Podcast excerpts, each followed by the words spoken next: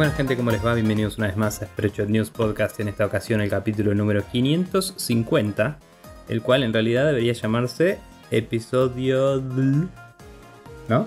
Eh, episodio, claro, episodio. Episodio eh, y claramente lo replaneamos un montón. Sí. Eh, zarpado. Una barbaridad. Infinito. Así que nada, estamos acá en este súper especial de Nico grabando en el living con el aire porque es un calor de la concha de la lora Edition. Mm, Sí, Eh, Desde Tandil. Y sí, hola, soy Nicolás Vegas Palermo, Maxi Carrión del otro lado de la internet, ¿cómo estás Maxi? Etcétera, hace calor. sí, cagado de calor, eh, destruyendo el Sí. planeta una vez más con el aire acondicionado. Bien, eh, nada, acá está un poco más tranca la cosa que en Buenos Aires que está prendido fuego todo y todo el mundo me dice no vuelvas. Eh, y lo considero cada momento de mi vida. Eh, pero, pero bueno, eh, eh, hoy, hoy una amiga me dice, no, vení que me parece que sos José que nos trae la lluvia y me muestra el Sí. panorama que dice que el Literal, tipo, el martes hay este, nubecita con rayito, así que Sí. es como... Así que voy a volver y, y vamos a tratar de hacer lo posible por traer el mal clima, entre comillas, que es mejor, claramente. Sí, Em, pero bueno, nada, sobrevivimos, ponele, eh, y, y todo es una verga. Eh, eh, videojuegos, cosas, gracias a la gente que pasa, comenta, ya iría a la IKEA, etcétera.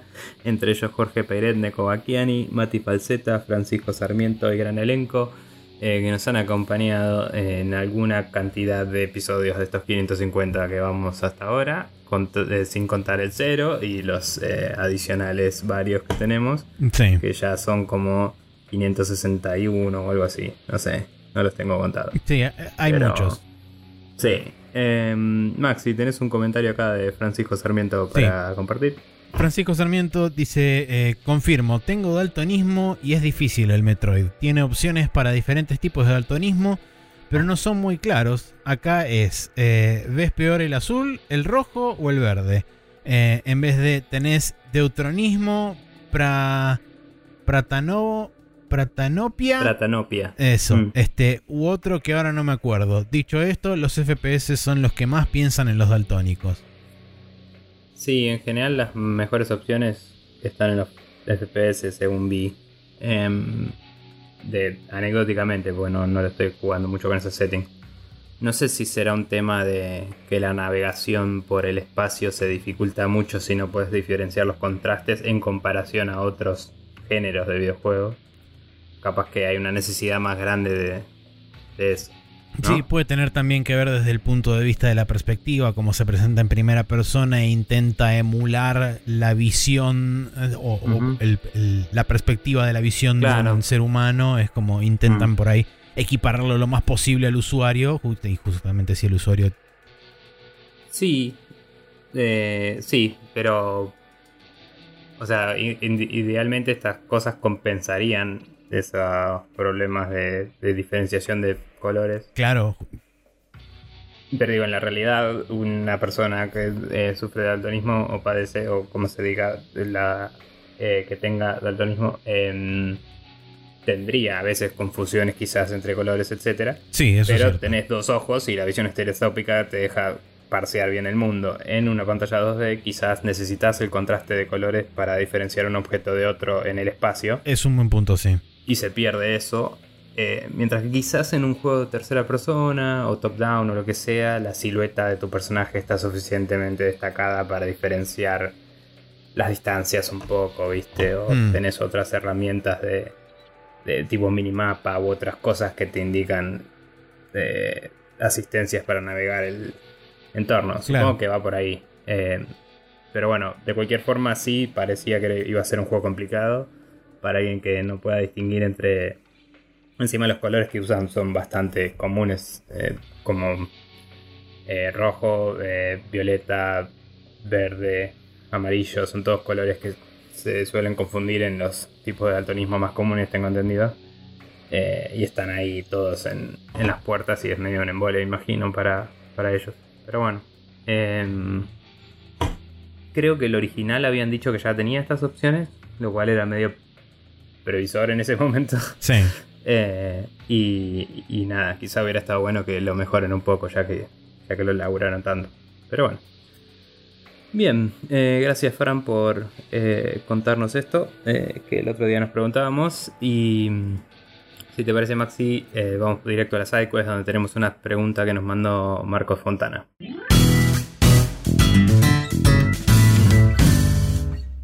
Y estamos acá en la SideQuest donde tenemos una pregunta de Marcos Fontana que nos dice, buenas, bueno, unas preguntas que nos había dado para los capítulos atemporales, pero le dije vamos a contestarlo ahora porque me parece más relevante. Em, dicen, aún sigue valiendo la pena comprar una Switch y aún más una OLED, dice. Eh, ya aparecieron algunos vendedores de la Steam Deck también, y acá en Argentina supongo que está hablando. Eh, y o simplemente del hecho que se puede comprar aparte de Steam, ¿no? Em, y me tienta la, la de Valve por el backlog que tengo de jueguitos. Pero tienen unos precios bastante elevados, incluso más que una Play 5 y ese hardware a mi criterio no lo vale, dice. Así que nada, eh, por un lado es si vale la pena comprar una Switch o una Switch OLED y por otro lado es su opinión sobre el Steam Deck y supongo que... ¿Qué opinamos al respecto? Comparativamente con la Switch, asumo que la pregunta es también. Sí. Em, esta pregunta y otras aledañas siempre las contestamos más o menos igual, ¿no? Pero depende de qué estás buscando. Em, sí. Hoy en día, como está la cosa acá y eso, por lo menos en Argentina, eh, la economía está complicada y los videojuegos son un, son un hobby de lujo, digámosle. Sí. Entonces, si tu forma de interactuar con ellos es piratear, no conviene comprar una Switch, conviene comprarte una PC y emular a pleno y puedes jugar todos los juegos de Switch ahí. sí. En ese sentido, eh, es, está bien, es otro precio de inversión inicial, una buena PC. Pero una PC que se banque un montonazo de consolas emuladas no te sale más que una Switch. Eh, no sé si lo último, último. Em, una Switch es una linda consola portátil que tiene muchos videojuegos copados a precios de afuera y algunos baratos. Ya casi ninguno dentro de todo. Diría que en la eh, mayoría de los casos los juegos baratos, genuinamente baratos que puedes encontrar en Switch son el 99% hoy indies. Y alguna que otra vez quizá te puedes encontrar una oferta medio descolgada tipo la que hizo Nintendo hace relativamente poco con el Breath of the Wild que lo puso a 50% de descuento porque, entre comillas, festejó el anuncio de la fecha de salida del último Zelda. Pero son cosas que ocurren rarísima vez eh, y casi nunca los juegos de, Nintendo están en descuento. Ojo, de third parties hay muchas ofertas. Sí, ¿eh? sí, sí, pero digo específicamente de juegos de Nintendo. Sí, sí, pero digo, mencionaste indies y Nintendo y digo, hay muchos juegos que están en oferta constantemente en la Switch. Sí, eso es cierto. Pero son ofertas en dólares. Em, eh, ahora, por ejemplo, estuvo la oferta de Capcom con el evento que hubo. Y te puedes comprar del Resident, del Resident Evil 0 al 4. Están todos a menos de 10 dólares cada uno, digamos. Que son lindos juegos para tener en una Switch y corren bien ahí. Por ejemplo, está Dragon's Dogma de 9 dólares. Eh, tanto las colecciones de Mega Man que cada una salía como 30, 40 dólares, está cada una a menos de 10 dólares, entonces por ahí por 40 dólares te compras todos los Mega Man, ¿me entendés? Hmm. Eh, es plata, pero digo, son ofertas que si te gusta el form factor y lo puedes pagar y todo, o si vivís en otro país que la conversión sea un poco más copada, eh, es una linda consola en ese sentido. Eh, a nosotros la conversión es lo que más nos duele, me parece. Pero yo diría que una OLED eh, puede valer la pena. Los rumores que hay dando vueltas de la, siguiente consola y eso, si es tan simple como decir, si le das bola a esos rumores, espera. Si, o sea, si, te parece que es verdad y, te podría interesar, espera. Pero si, si decís, no, bueno, es que me la compraría ahora y jugaría todo lo que ya hay, en vez de jugar lo más nuevo. Si, si vas a los juegos más baratos y más viejos, para mí vale la pena, hay un montón para jugar ahí. Eh, y la Steam Deck, bueno, depende si tenés una capacidad de tener una buena desktop en tu casa y lugar para eso y espacio para en tu vida una computadora, eh, conviene una compu. Pero si sos una persona que vive en un buen ambiente y no tiene lugar, o no trabaja con computadoras y no le interesa tener una grande, sino que prefiere una laptop o lo que sea, yo creo que un Steam Deck es una re buena opción para tener algo para jugar también.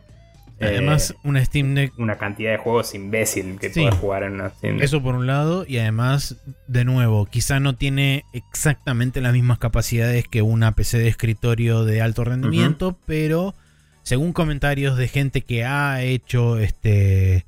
Que ha utilizado emulación en la Steam Deck y qué sé yo. Funciona sin mayores inconvenientes, hasta emuladores de PlayStation 2, eh, GameCube y toda esa movida. De hecho, no me acuerdo si habían hecho funcionar el Yuzu, en, que es el emulador de Switch, en la Steam Deck. Ahora no lo recuerdo, pero Creo- eh, sí, sí, porque estuvo en el trailer ese de, razón, de sí. Eh, lo que no sé, nunca vi benchmarks de eso. ¿Qué tal corren los Claro, juegos de eso sí, no Switch lo sé. en Steam Deck? yo sé que Pero, seguro mm, hasta PlayStation 2 tenés buena performance. Sí, y mm, GameCube también. eh, que ambas son de 128 bits. Emular eso en un, en un procesador de 64 bits cualquiera no es tan simple como la gente piensa, digamos. Em, pero nada, yo creo que entre la emulación y todo lo que te puedes comprar en Steam, que es una cantidad imbécil de videojuegos, eh, hay una bocha para jugar ahí.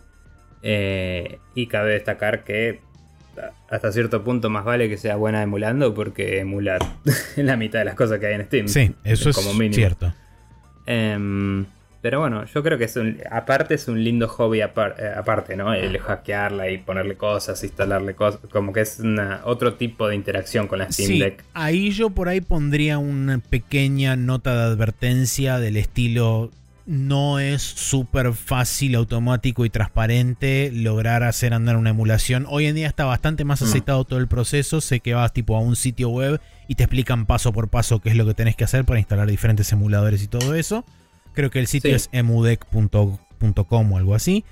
Eh, Pero a lo que voy es que la Steam Deck es una herramienta, es una PC primero y principalmente. O sea, sabe, sabe que quizá te vas a tener que meter a tocar algunas opciones.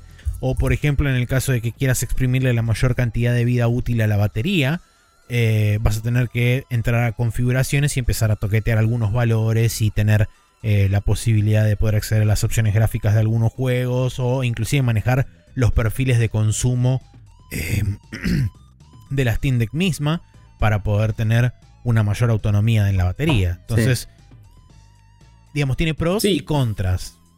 Inclusive algunos juegos que, mm, que salen ahora no andan de una y tenés que ya meterle un poquito de mano para que anden. Claro. Eh, entonces, nada, es otro tipo de.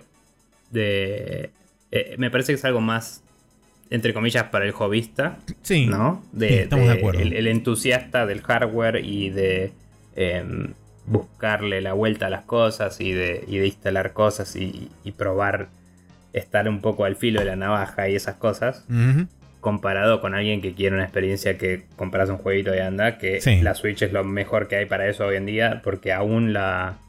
Bueno, la Xbox con el Smart Delivery está bastante bien, pero aún la Xbox y la Play hoy en día, aunque están a años luz de lo que era la Play 3 y la 360, eh, sigue sin ser tan mágico hacer que anden las cosas, me parece, como antes que comprabas un disco y lo ponías o un cartucho, ¿no? La Switch, eh, instalás un juego, lo corres y anda. Eh, y, y bueno, nada, iba a dar un palito gratis a PlayStation por seguir confundiendo cosas de Play 4 con Play 5 en el store que sigue pasando, pero no es relevante la conversación. Eh, pero bueno, a lo que voy es, creo que la Switch vale la pena todavía, sí. Creo que hay juegos que la explotan muy bien. Creo que si sos súper necesario para vos que corra todo a 60 frames, no va a ser la consola para vos. Em, y la Steam Deck tampoco, si necesitas que corra a 60 frames, pero sí podés ponerle variable frame rate y se maneja súper bien con eso, Sí. dicen. Em, y hay muchísimos juegos de géneros que no necesitan 60 frames para sentirse bien, ¿no? Este, juegos de estrategia, RPGs y cosas. En ambas consolas. Eh, ah, y si te gustan los JRPGs, en la Switch tenés 800 mil trillones y algunos son re baratos Sí. porque son bastante desconocidos y están buenos. Eh, hay buenas cosas para encontrar. Así que nada, yo creo que eh, valen la pena, pero depende de qué estás esperando, en resumen. Tal cual. Eh, bien. Eh, gracias entonces a Marco Fontana por preguntarnos eh, sobre esto. Pueden mandarnos preguntas a sprechonews.com barra preguntas. Tenemos una guardada para los atemporales. Eh, y les pedimos que nos envíen algunas más si quieren. si no, vamos a nosotros ir pensando algunos temas de discusión. Ya Maxi me pasó uno. Yo tengo que revisar. Había un documento que tengo guardado hace mil años y nunca leí que sonaba interesante. a ver si lo charlamos también. Perfecto. Mil años es como dos instalaciones de Windows, más o menos. o sea, hace un rato largo. Eh, tuve abierta esa tab por años y de golpe se me perdieron todas las tabs de Chrome. Y me acordé el otro día cuando me pasaste ese cosa y dije, uy, yo tenía un documento para esto. Y nada, tengo que ir a buscarlo. Era de Gama Sutra, literal. Uf. Em, sí, estamos hablando de hace un rato. Sí. Bien. Pero bueno, whatever. Eh, spreadshotnews.com barra preguntas es donde nos pueden mandar preguntas para contestar en los programas y o guardárnoslos para eh, capítulos temporales y eso. Em, gracias eh, tanto a Marco Fontana como a todos los chicos que nos comentaron antes, como decíamos. Y vamos a pasar ahora al now loading donde vamos a hablar de los juegos que estuvimos jugando esta semana.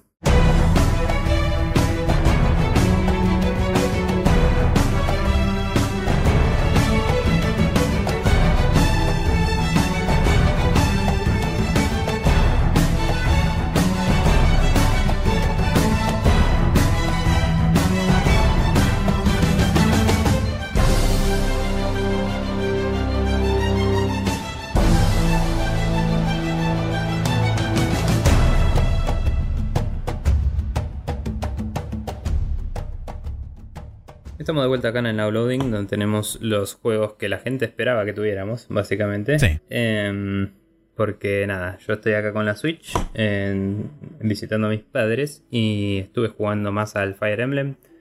Eh, lo retomé recién el otro día, así que todavía no lo terminé. Tuve una semana medio movidita. Em, pero avancé bastante ya. Y ahora sí tengo el final en el horizonte, digámosle. Em, ¿Ves como todo se precipita hacia Creo que me faltan cuatro misiones principales. Eh, un par de paralogs, que son estos en los que eh, haces una pelea especial contra cada emblem en mapas de viejo Fire Emblem. Y mm, ya tengo, creo que 10 de los 12 anillos. O 11 de los 12 anillos, no, tengo la cuenta hecha. ¿Salen por progresión de la historia o tenés que hacer algo raro, especial y hay algunos tipos obligatorios y otros opcionales?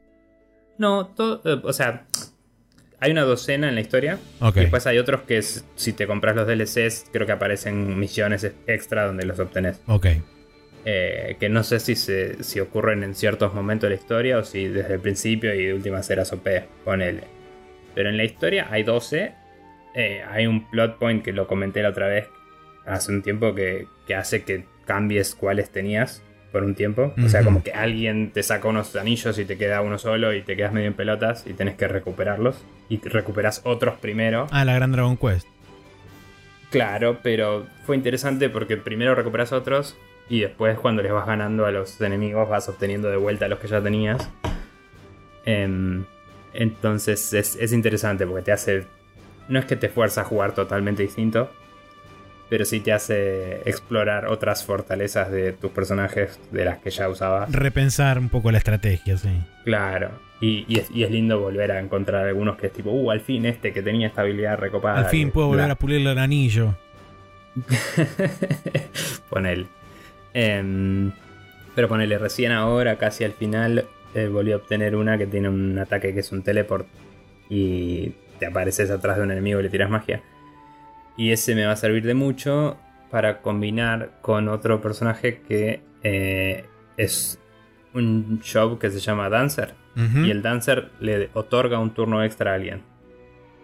Eh, entonces yo puedo teletransportarme lejos en el mapa y atacar a un enemigo. Y en el siguiente turno podría usarlo para darle otro turno a uno mío. Y, y eso es un buen complemento. Y de paso, por otro lado, tengo otra que tiene a Byleth, el de Free Houses. Sí.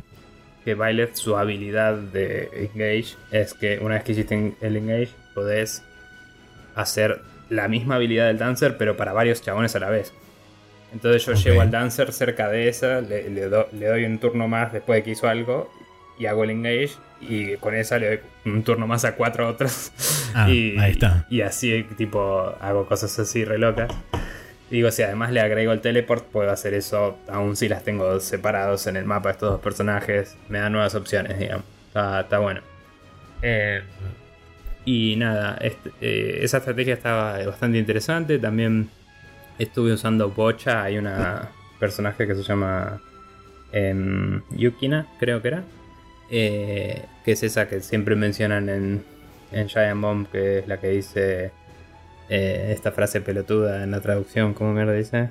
Eh, Haya papaya, dice, en la traducción. Ok.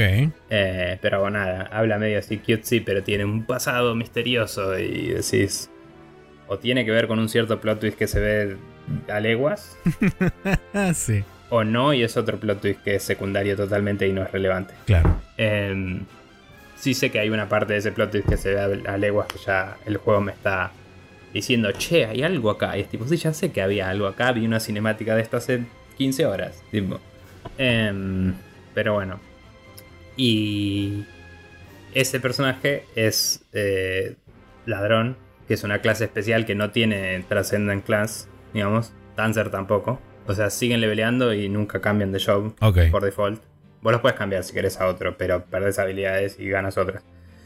Em, y el Thief lo que tiene es que obviamente pega unos críticos de la concha de la lora y va desarpado. Y ese personaje tiene una habilidad propia de ese personaje que cuando pasa a cierto nivel eh, gana una habilidad de bomba de humo que la puedes tirar y en un área de 3x3 casilleros todo lo que está ahí eh, le sube la evasión. Entonces ahora la mando casi a tanquear, porque la mando adelante, tiro bomba de humo, me vienen todos los enemigos y nadie la toca. y la mina, la mina contrarrestándolos los hace mierda a todos, porque pega critical para todos lados. Y, y algunos los one-shotea de una, así. Solo defendiéndose, digamos. O sea, perdés el turno entre comillas en tirar la bomba de humo. Pero todos los contraataques que haces y, y si pones otros personajes tuyos en esa área, todo lo que defendés con eso es un win zarpado. Mm. Em, así que nada, hay mucha estrategia de todo eso que estoy empezando a explotar porque se está poniendo jodido, realmente. Eh, perdí un par de personajes más porque dije, bueno, ya está, ya no es que no se me murió nadie, ya eh, esto ya fue. Y mm, hubo un par de personajes que me pasó esto que ya dije que me parece que el juego no tiene una forma fácil de arreglar, que es que si te quedaron a un nivel muy bajo, levelearlos es un quilombo porque las misiones secundarias le venían con vos. Eh, o tienen su propia progresión, digamos, y ya llegue a una progresión muy alta de esas misiones secundarias. Claro. Em, creo que en realidad lo que pasa es que no es que le venían con vos, sino que van a la par de la historia. Y yo hice muchísimas misiones secundarias antes de avanzar la historia en un momento. Y le veleé muchos personajes, pero no todos. Y después seguí mucho la historia. Entonces ahora las misiones secundarias tienen el mismo o más nivel que la historia. Mm. Todas. No hay ninguna de nivel bajo. Y mis personajes de nivel bajo no tienen dónde entrenar. Entonces, si las meto en una misión, son inútiles. O sea, los tocan y los matan al toque. Sí, obvio. Y no pegan nada. Entonces me cuesta un huevo. Y creo, no estoy seguro, pero me parece que no puedes levelear más de un nivel a la vez. Creo que es de esos juegos que cuando leveleas te resetea la barra de, de experiencia. Eh, a cero, digamos, como que como que si tenés. Poner que estás a 95% de barra de experiencia y ganás 85, capeás. Ok. Y perdiste, perdiste 80% de experiencia al pedo. Entendí. Eh, me parece una mierda eso. Es una cagada. Personalmente. Em, nada, estaría bueno que fuera de otra forma más lineal. Eh, no estoy seguro si es tan así tampoco, pero bueno, digamos que en la práctica, si con uno de esos personajes mato a un enemigo a nivel de la concha de la lora, no sube 5 no niveles. múltiples niveles, claro, sí. Em, sea por la razón que sea, si le pifié en eso que estoy contando, bueno, no importa. Eh, igual se siente choto. Sí, sí. Em, y nada, eh, fuera de eso, otra cosita que también tengo que a veces planear alrededor. Los bosses, principalmente algunos, algunos enemigos sueltos, tienen un pip de un, indicador, ¿viste? Eh, que dice que tiene otra barra de vida. Eh, y también, cuando le bajas su barra de vida entera, se termina el turno, no importa si te sobraba daño. Y, mm, y ahí es como que se le aplica la nueva barra, como que hacen un, auto heal y se curan de lleno. Y eso también es choto porque a veces, si no planeas bien, em, significa que terminás usando tu personaje que más daño hace para bajarle 2 de vida al enemigo. Y se cura 100% y después no, no te queda ningún personaje que le haga buen daño. Porque no lo planeaste bien. Claro. Entonces hay que ir pensándolo un poco. Recién me pasó que tuve que empezar a pensar el turno así de antemano para ver el orden de ejecución. Porque había uno, un enemigo con mucha armadura. Y tenía que hacerle chip damage para matarlo. Pero muy pocos de mis personajes pasaban esa armadura. Pero quería hacerle chip damage porque si usaba el personaje que le pegaba atrás de la armadura, cuando se cubre no iba a poder hacerle nada y quería tratar de matarlo en ese turno. Entonces fue toda una vuelta de acomodar personajes a lo loco para, para llegar a hacer eso. Mm. Y bueno, nada, fuera de eso, la historia eh, reveló completamente un plot twist que se sabía hace rato. Eh, eh, ese plot twist con patas dijo algo que indicó el otro plot twist que preveo. Em, y mm, fuera de eso, que, que tiene que ver con el principio, viste que te dije que no sabía si era un flash forward o un flashback, que su Sí. personaje estaba peleando contra el malo final y toda la bola. Hay como un diálogo que medio me hace pensar un poco de eh, esa situación que, que quería decir. Y, y nada. Y se está precipitando todo hacia el final. Y hay eh, uno de los enemigos que tiene toda la pinta de que o va a pasarse a mi lado o va a morir trágicamente decidiendo ser un héroe, ¿viste? Ok. Eh, y, y- y algo que me pareció interesante es que hace poco me, me topé con una misión que mm, había un enemigo que dijo un diálogo al aire como, como que se notaba que no estaba del todo convencido de lo que estaba haciendo. Entonces, si lo matás, listo, lo matás y se muere. Pero si vas y le hablas con el. con Shinryu, digamos, el protagonista, em, lo convences y se te une. Eh, entonces, como que hay todavía personajes aún en este momento de la historia. Y algunos de esos están siendo opcionales en vez de ser que se te otorgan por la historia. Eso está interesante. Em, y bueno, nada, la verdad que está, está divertido y está copado. Lo único que sí me está pasando un poco es que ahora estoy. eh, por no estar haciendo tantas misiones secundarias, porque le empecé a meter la historia porque Claro. está a mi nivel todo, digamos. Sí. Eh, estoy medio escaso de recursos y es medio un embole porque no puedo mejorar tanto las espadas y eso. Eh, y me da fiaca grindear. Eh, así que voy a ver si, si sigo derecho o si se empieza a poner muy salado. Capaz que tengo que parar de grindear un poco y eso me parece que me va a bajar un poco el ritmo del juego. Que quería ver si lo terminaba pronto. Pero bueno. Em, Bien. Y nada, eso. Igual este fin de no sé si lo siga mucho porque quería ver si jugaba otra cosa para la temporada que vamos a grabar esta Estamos en la misma, sí. Yo ya me bajé Eh, algo para empezar a jugar, que probablemente sea lo que juegue para los atemporales, porque semana. Mm, dado que vamos a grabar múltiples, tiene sentido. sí. Sí, tengo varias opciones dando vueltas. tipo, es un plot Eh, B de lo que vamos a hablar en el podcast. Sí. Ustedes, eh, personas oyentes, no. Quizás no aprecian tanto eso porque no se dieron cuenta antes, pero cada vez que grabamos a temporales pensamos qué mierda puedo jugar para algo que va a salir después. Y me acuerdo que una vez habíamos grabado algo para algo que salía en un mes. Y yo sabía cuál era el juego que quería jugar después de lo que estaba jugando, entonces lo empecé ahí. y, Claro. y jugué lo otro y después lo seguí cuando, cuando retomamos. Nada. Pero bueno. Em, nada. eh, Fire Emblem está muy divertido y la historia sigue siendo muy imbécil. Em, Perfecto. pero nada, los personajes son divertidos también. Eh, ah, y sí me está pasando que los, las misiones se están volviendo muy largas, así que estoy empezando a skipear las cinemáticas de, de ataque, digamos, la, los, los combates. Sí. Entonces estoy empezando a skipear un poco porque ya es como, bueno, todo bien, pero me faltan como 70 movimientos para terminar este turno y no tengo ganas de que dure una hora. Sí, me imagino. Pero bueno. Sí. Vos, Maxi. Bueno, yo estoy con el Ryo Gotoku Ishin, Like a Dragon Ishin. Eh, estoy cerca del final también, justamente, porque eh, digamos que me dediqué bastante a avanzar la historia porque se fueron sucediendo eventos y eran como, bueno, y ahora quiero ver qué pasa. Pero ¿cómo está la granjita, Maxi? Eh, La granja está bien, la- está bien, la granja está bien.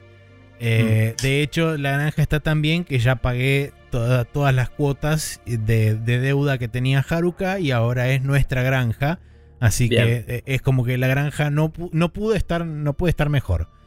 Em, por ende, en parte también fue la razón por la cual medio como que seguí la historia, porque si bien me quedan Claro. cosas para hacer ahí, es como que el subplot de la granja habría sido resuelto según fuentes anónimas.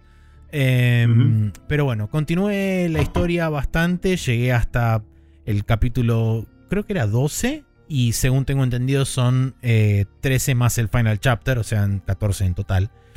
Em, y ahora que estoy cerca del final, donde, se, donde están apareciendo, o mejor dicho, donde se están vislumbrando ya cosas que yo más o menos toco de oído de lo que estaba sucediendo en esa época. Por, ejemplo, mencionan la gran restauración, o lo que se conoce como la restauración Meiji.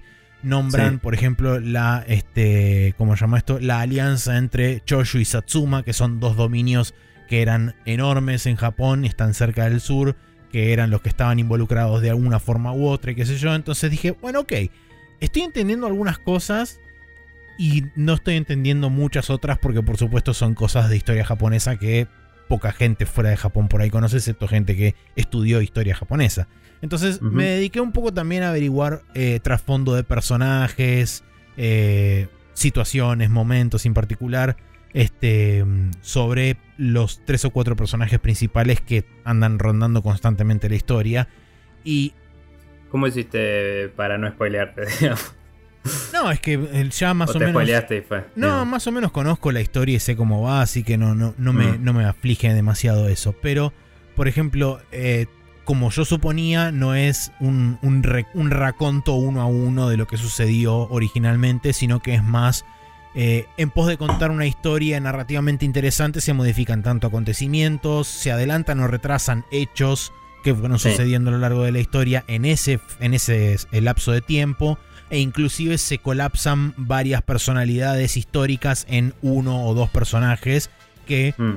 vienen a ser como de proxy de varios de esos puntos de contacto que tienen las, este, las figuras este, históricas dentro de, dentro de ese ámbito.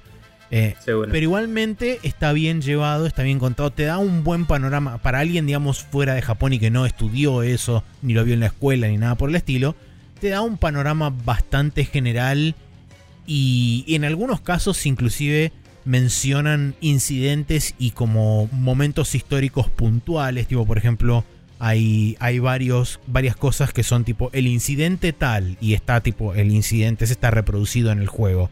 Quizá no con el detalle histórico de relevancia correspondiente, pero digamos que está como, como representado así. Eh, y eso me parece súper interesante porque da la posibilidad también de que, por ejemplo, aquellos que dicen que genuinamente les interesa, como por ejemplo me pasó a mí, que lo mío fue más un interés anecdótico y general de intentar alinear mi vago conocimiento de la situación con las cosas que estaban pasando en pantalla, con lo que realmente había sucedido.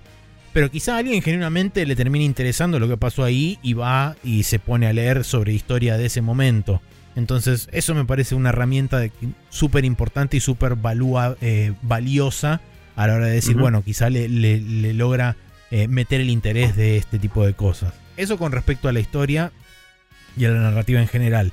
Tiene algo muy copado. En varios puntos de la historia vos contás con, entre comillas, party members, que son otros personajes que te siguen mientras vos estés Sí. caminando por la calle yendo de un lugar a otro. Y por supuesto podés hacer, no te voy a decir todo, pero puedes hacer bastante de las cosas que harías eh, si estuvieras solo. Por ejemplo, entrar en combate, ir a un, este, a un restaurante y comer y qué sé yo. Y hay como mini viñetas que, sí, Eh, ¿Sabes si, si en el Ishin original también estaba o si simplemente adoptaron el sistema del 7 y de... No lo sé. Es una buena pregunta. Quizá lo adoptaron Mm. algo como algo nuevo. No sé si ya estaba disponible en el Ishin original. Porque sé que en el Judgment lo tenían, Sí. que a veces te seguía... eh, te seguían el... Ahora no me acuerdo el nombre del chabón este. Estoy intentando El- acordarme. Sí, el ex Yakuza. Sí, eh, eh, o sea, Kaito. Kaito y además el otro que seguía Sugiura. siendo Yakuza con, el, con los anteojos. Eh, muchas veces iban los tres y te agarras a piñas. Y en el y en el 7, bueno, tenías obviamente la party porque era un RPG, pero era los mismos sistemas, digamos, de... Claro. Sí, quizás, quizás lo agregaron nuevo, honestamente no lo sé, pero bueno, la cuestión es que lo, lo- lo lindo y lo copado es que eh, puedes entrar en pelea y qué sé yo, y es como es un enchastre de gente y sangre por todos lados. Em, y lo interesante de esto es que muchas veces con esta gente que te va acompañando, son personajes con los que usualmente, dadas las facciones y cómo están organizados dentro de lo que son los Yakuza modernos, muy pocas veces logras interactuar íntimamente o tenés momentos de conexión, vamos a decirle. Para poner un ejemplo puntual, hay todo un capítulo entero que en este juego pasás con, entre comillas, Goro Majima. Y es tipo Claro. Kiryu y Majima, los dos juntos, y es lo mejor de la vida y la pasas increíble. Y está todo ultra bien y aguante la, aguante la fiesta porque rompemos todo. No necesariamente voy a saber reconocerlo, pero ¿qué personaje hacía Majima en este juego? Majima es uno de los, uno de los tantos capitanes del Shinsengumi que se llama Okita Mm. Soji. Eh, bueno, por ejemplo, ahí tenés un punto. Eh, Sakamoto Ryoma, eh, en la vida real, tuvo un seudónimo, pero ese seudónimo no es Hajime Saito, es otro nombre diferente. Hajime Saito era Sí. otra persona física aparte, que era Mm. uno de los capitanes del Shinsengumi, pero que medio fusionaron a través de. eh, es, em, ¿Cómo se llama esto? De Ryoma utilizando el seudónimo para meterse dentro del Shinsengumi. Ah, no sabía, o sea, porque sí sabía que Hajime Saito era eh, el nombre que adoptó. No, porque ese era el nombre original y después adoptó otro nombre después. Hajime de Saito después adopta otro nombre diferente, exactamente. Que era. No me acuerdo, pero lo leí en Kenshin hace mucho. Sí, Eh, bueno, Hajime Saito eh. está representado en Kenshin. Eh, una, una, Sí. una versión, un- entre comillas, un poco más fidedigna. Acá básicamente fusiona a Sakamoto Ryoma con este personaje por justamente Mm. razones narrativas que necesitaban que ocurrieran de determinada forma. O sea que no es zurdo el personaje. De hecho no, es diestro, sí. Mm, Que tampoco sé si Saito era zurdo. Sí sé que tenía una estocada zurda como técnica Obi que se supone que venía de el verdadero Saito. Pongámosle, sí, no lo Sí. sé. Pero sí, eso, digamos, en, en lo que respecta a narrativa y la historia y demás. Eh, tengo un comentario más al respecto de sistemas y cosas y demás que mm, medio me vi obligado a interactuar.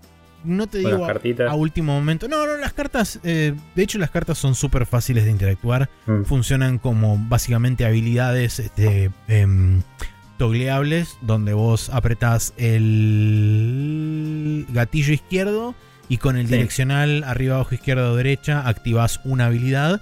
Tienen un Mm. cooldown que se va llenando una barra de progresión y cuando esa barra de progresión está llena, puedes activarla. Tenés eh, varios tipos de cartas. Tenés cartas ofensivas que te aumentan el ataque, te dan una habilidad ofensiva, tienen un rayo láser y determinadas otras cosas. Tenés este, una carta defensiva que te aumenta la, la defensa física, ya sea. Me encanta con- que haya un rayo láser. Sí. Este, ah, también hay un, hay un Arc Lightning donde vos podés tirar un- un- un- una suerte de, de coso de corriente y se desperdiga por varios. eh, Chain Lightning. sí. eso, Chain Lightning, perdón. Em, después tenés habilidades defensivas que te da. Este, tenés distintos tipos de habilidades defensivas. Una que te aumenta eh, la defensa contra balas, otra contra ataques físicos de, de blunt y otro contra espadas. Eh, y ¿Tenés después summons también? eh, tenés, hasta donde yo vi, tenés cuatro summons. Uno es literalmente un oso, el otro es un tigre, el otro es un perro y el cuarto es básicamente el gallo del Yakuza 0 que tiene dos tipos Bien. de huevos. Uno que explota y hace daño y el otro que te cura. Em, Qué bien, qué bien todo. y es como 11 de Eh, 10, uh, would sí. pollo again.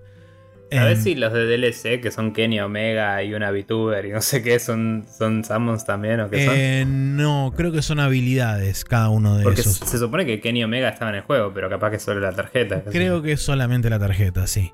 Mm. Eh, igualmente no ni lo o sea, está gratis para descargar, ni, ni siquiera lo descargué, así que no lo tengo.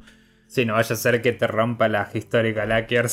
Sí, no, ni siquiera es por eso, es porque aparentemente ya viene en el level máximo, no, no, porque bueno, cada Sí, una de estas cartitas arranca en level 1 y a medida que vos vas combatiendo tenés este, la posibilidad de subirle la experiencia y, Claro. y se vuelven cada vez más fuertes los ataques y demás. Eh, ¿Y la espada no la bajaste tampoco? Porque hay un DLC de espadas. Eh, la espada había bajado la primera que estaba gratis. Sé que ahora hay otra Mm. más. Igualmente, justamente hablando de espadas, eh, pude llegar a craftear la- el, el- el- el tier más alto de espadas. Y la- las espadas esas son mucho más poderosas que las otras. Está bien. Justamente ahí viene mi, entre comillas, queja. El, el- todo el sistema de crafting para armas y armaduras es demasiado grindero. ¿Por qué? Porque requiere cualquier cantidad de plata, no solamente para craftear las armas, cada una de las cosas, sino que además requiere una infusión enorme de plata para poder subir de nivel al blacksmith y eso que te vaya habilitando los diferentes tiers. Claro. Eh, porque vos cuando crafteas algo, por más que lo craftees con la rareza más, este, más rara, justamente, o con la, con la rareza más alta y craftees, por ejemplo, el tier más alto de todo, te sube como si te dijera un 5% de la barra. Eh, Sí. Entonces lo que tenés que, eventualmente lo que yo terminé haciendo, que básicamente fui a internet y me fijé cómo poronga subo el nivel del blacksmith. Eh, y esencialmente lo que tenés que hacer es ir a un, a un vendor común y corriente que te vende la espada básica o la pistola básica y comprarte 600 espadas, ir al blacksmith, donárselas todas y eso eventualmente de a tipo 2-3 puntos de experiencia va subiendo la barra y esencialmente es gastar plata para subir el nivel y después encima de eso gastar más plata para craftear la espada o, el- o el- o la pechera o lo que sea que quieras. Claro. Entonces necesitas un montón de plata que después...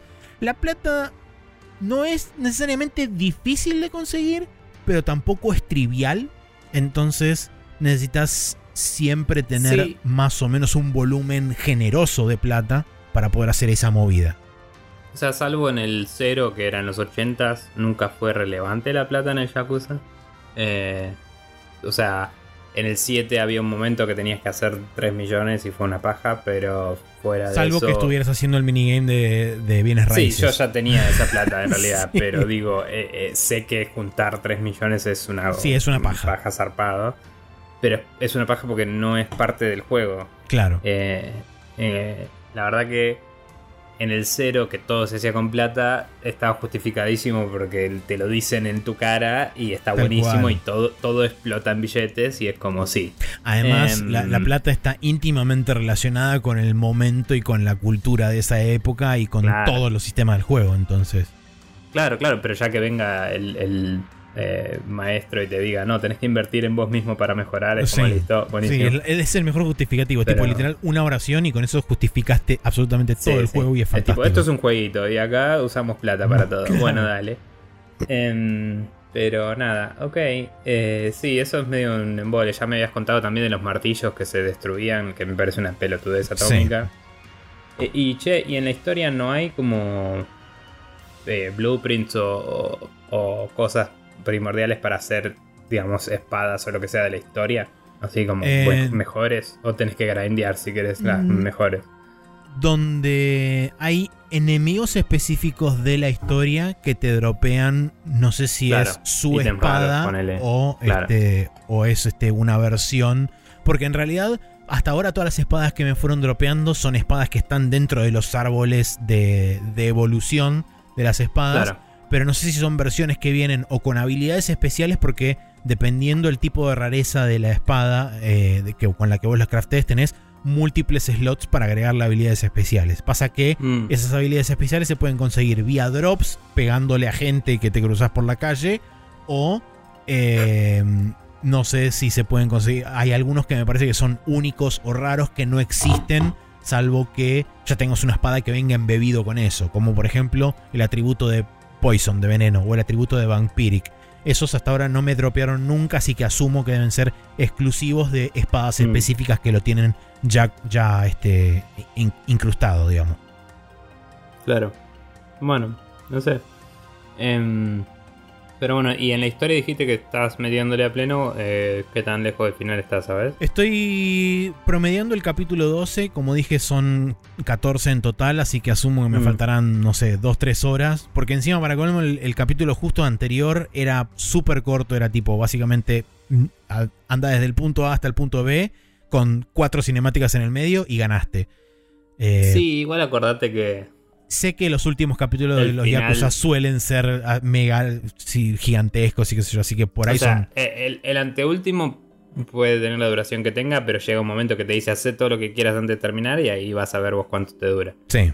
Y el, y el último siempre es tipo, bueno, hoy lo gano. Y de golpe son seis horas de Sí, pegarle eso. a voces sin parar y pasarla increíble. Y cinemática de hora y media. Tal como cual. Sí, no, por eso. Probablemente durante el- la semana en, este, en diferentes momentos lo vaya jugando y para la semana que Mm. viene seguramente lo tenga terminado. Pero sí, la idea mía es terminarlo y hasta ahora la estoy, paseando, la estoy pasando súper bien. Eh, salvando pequeñas cosas como mencioné por ejemplo el tema este de los upgrades y, y algunas cositas muy chiquititas eh, en el Ah. medio, pero en general netamente positivo, es un gran juego.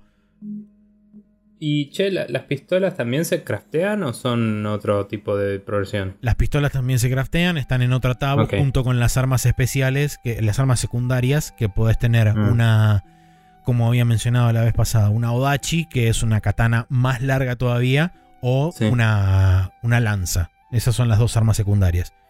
¿Pero las, pistolas también las hace el mismo Smith o es otro No, no, personaje? no, es el mismo Smith que hace todo en diferentes tabs. Eh, ahí por ahí podrían haber hecho algo distinto. O sea, lo podrían haber hecho en 2014, no ahora. Pero digo, eh, quizás hubiera estado bueno que eh, lo diferenciaran haciendo que las, las pistolas fueran carísimas, ponele, y solo tengas que comprar la siguiente, o algo así. O, Sí, o tengas un personaje que es de afuera y. y claro, te tengas un, personaje di- tipo dealer occidental que te vende las pistolas. Sí, eso podría haber sido. Me parece una oportunidad desperdiciada porque eh, es como que había el lugar para expandir la narrativa o meter otro, Mm. otro set de progresión ahí. Pero Sí. bueno. Eh, igual era medio reducido en scope, ¿no? Comparado con otros. Sí, sí, sí, es un juego más chico. Eh, Yo, a pesar de haberle metido cualquier cantidad de horas a minigames y a todas pelotudeces y qué sé yo, voy, según Steam, ya te digo exactamente cuánto, voy 46 horas. Hice Bueno, eh, es un montón de cosas. No, no, pero es bastante. Porque inclusive otros Yakuza los puedes pasar en 28 horas también. No, sí, seguro. Sí, pero sí. bueno, puede ser que esta versión tenga muchas pelotudeces más también. También puede ser, sí. Bien. Eh, bueno, entonces esta semana estuvimos jugando eh, Like a Dragon Ishin, que lo está jugando en, Play 4 eh, en PC, pero está para Play 4, Play 5 y Xbox también. Y eh, el Fire Emblem Engage en la Nintendo Switch. Vamos a pasar entonces al Rapid Fire, donde tenemos las noticias que vamos a discutir de esta semana.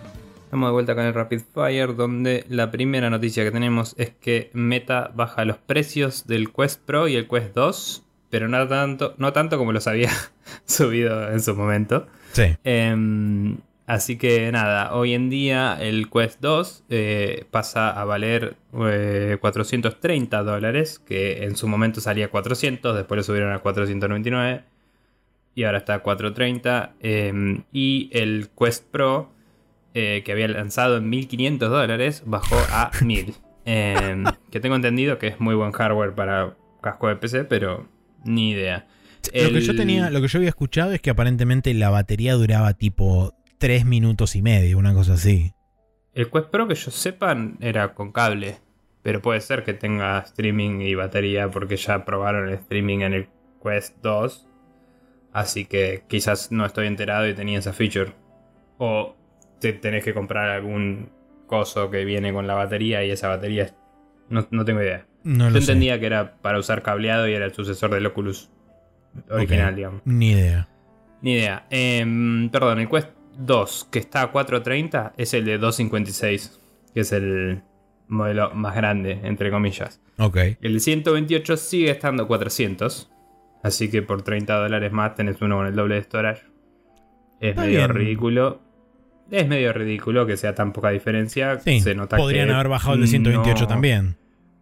Claro, se nota que bajaron mucho el grande. Porque si bajan el chico están muy a pérdida, probablemente. Sí. Eh, Encima, para cómo, no sé si vos este, escuchaste, creo que fue el jueves en el Game Mess Decides, que creo que hablaba Jeff Grubb, que hablaba con Mike, o fue en el Game Mess Mornings de ese mismo jueves, que hablaban del tema de, de el, el, último reporte financiero, el creo que era el presidente. un nuevo headset. Sí, pero además de eso, creo que el mm. presidente o el vicepresidente del apartado ah, VR de. Dijo que no estaban vendiendo una chota. Exactamente, dijo que eh, la, última camada de, de, headsets VR que se había vendido eh, no estaba, la gente que lo había comprado no estaba tan enganchada con el software y no interactuaba tanto con el ecosistema y qué sé yo. Y, no estaban vendiéndose tantos como antes, casi como si subir el precio un 25% no fuera lo fuera contraproducente para, el consumidor. Claro. Em, pero bueno, cabe destacar eso también que decía que eh, en ese reporte aparentemente em, se habló de que hay un nuevo casco en desarrollo que entiendo que sería el sucesor del Quest 2. No me acuerdo cómo fue descrito, pero básicamente era. Em, era también uno inalámbrico, digámosle. Entonces yo entiendo que sería. Eh, acá de hecho la, noticia menciona un Quest 3, pero creo que tiene un nombre clave todavía. Em, así que nada, probablemente quieren también liquidar el stock que tienen eh, para, para buscar el nuevo a futuro. Así que Veremos qué onda con eso. Em, bien. Maxi. Bien, siguiente noticia es que finalmente Starfield tiene fecha de salida y es el 6 de septiembre. Además de eso también confirmaron la famosa, entre comillas, Developer Direct que va a ser para el 11 de junio. Coincidentalmente también es el mismo día de la justamente anunciada en el mismo día Xbox Showcase que va a suceder el domingo 11 de junio previo, por supuesto, al Starfield Direct. Eh, así que lo que podemos asumir de esto es que seguramente haya un tráiler o algo cortito para anunciar la fecha de salida para la gente que no está prestando atención a este tipo de anuncios. Y después de eso sí hagan un deep dive de media hora, 40 minutos, una hora, 6, 2000, eh, con Todd Howard diciendo It just works. Em, pero bueno, eh, finalmente tenemos confirmación. Y yo creo que había dicho que se iba a retrasar en mis predicciones de fin de año, así que yo, ya por eso me voy a anotar un punto invisible en mi máquina de escribir que tengo acá, por supuesto, a mi izquierda. Eh, así que bueno, finalmente tenemos confirmación de que lo que dijo Microsoft ha sido toda una vil mentira, porque todos los juegos que se mostraron aquí este, van a salir en los próximos 12 meses. La pindonga. Bien. Em, sí, me sorprendió eh, que fuera septiembre el time frame de... Porque supuse que si se atrasaba no se iba a atrasar tanto por una cuestión de imagen pública y cosas. Y golpe lo pusieron en septiembre. Eh, lo cual me parece como... Como que no sé qué van a hacer. Eh, a nivel imagen pública la gente sigue opinando que Xbox no tiene juegos entre comillas. Sí. Y es un hueco muy grande para el juego que todo el mundo está esperando de Xbox. Porque no es que la gente está esperando el Redfall con todas las ganas de la tierra, ¿me entendés? La gente está esperando el Starfield a ver qué onda como el siguiente juego grande de Xbox. Sí. Y ni siquiera el Forza, que creo que inclusive puede que salga después que este. No tiene fecha eh, todavía definida. La fecha que habían dado en la, en la Developer Direct de enero es Summer 2023. O sea. Claro. Eh, no me acuerdo si Grab dijo probablemente octubre. Eh, pero bueno, a lo que voy es. Eh, idealmente no van a hacer lo mismo que hicieron hace un par de años de sacar en una semana el Forza de Horizon 5, el Age of Empires y el Flight Simulator. Asumo que en no. la misma semana, que fue tipo todo bien, está buenísimo, pero te estás quemando todas las cartas en una sola mano, digamos. Sí. Em, Y está bien que los tres apuntan a eh, demográficas completamente diferentes. Sí, pero, pero eh, igual. competís hasta en el espacio de... Sí, en el Mindshare, si otra cosa ¿no? no.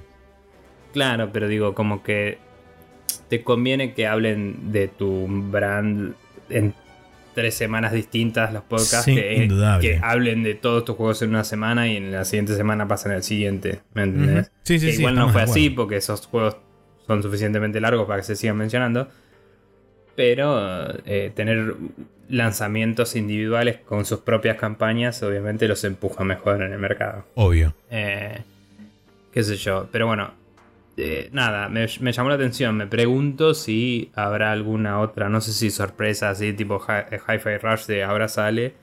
Pero quizás sí, mm, mm, tipo más juegos de third parties en Game Pass y, y movidas que en las que confíen suficiente para mantener a la gente contenta hasta septiembre.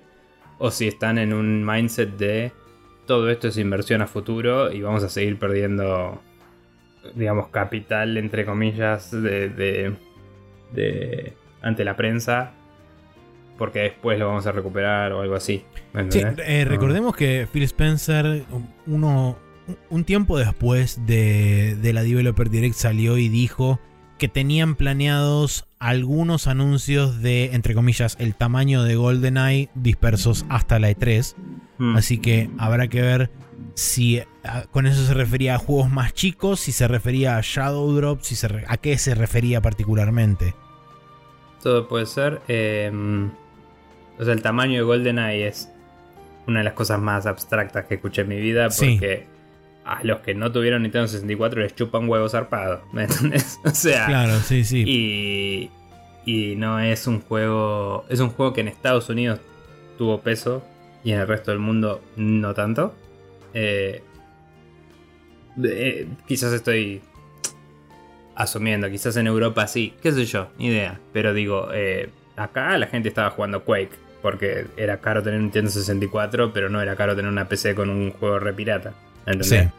Entonces, a- acá a todo el mundo le chupaban huevo en general, excepto la gente que tenía Nintendo 64. Sí, tal cual. En, en Japón nadie le dio pelota porque es un juego de un- una franquicia yankee y estaban muy ocupados jugando, no sé, Fire Emblem o lo que sea en el Game Boy Advance. Eh, Eh, y un último, bueno, un último dato a, a aportar con respecto a las declaraciones de Xbox y el anuncio del showcase y demás para junio. Em, confirmaron oficia- de forma oficial que Xbox no va a participar en el show floor de la E3, pero Sí. sí va a ser partícipe del apartado digital, que todavía no sabemos qué involucra o qué significa eso, pero eh, Xbox dijo eso. Sí, que es medio lo que viene haciendo hace años, y ya lo habíamos Sí. dicho, ¿no? O sea, ellos como, como parte de la ESA tenían un partnership de si vos tenés la entrada de la E3, con eso puedes entrar al Microsoft Theater y ver el evento de Microsoft que está enfrente. Pero no es la E3 oficialmente. Sí. Em, así que digamos que están en la misma. Supongo que a lo que va es que. eh, no vimos ni nada la experiencia digital que hubo en la E3 eh, el otro año. El Sí. 2021 fue.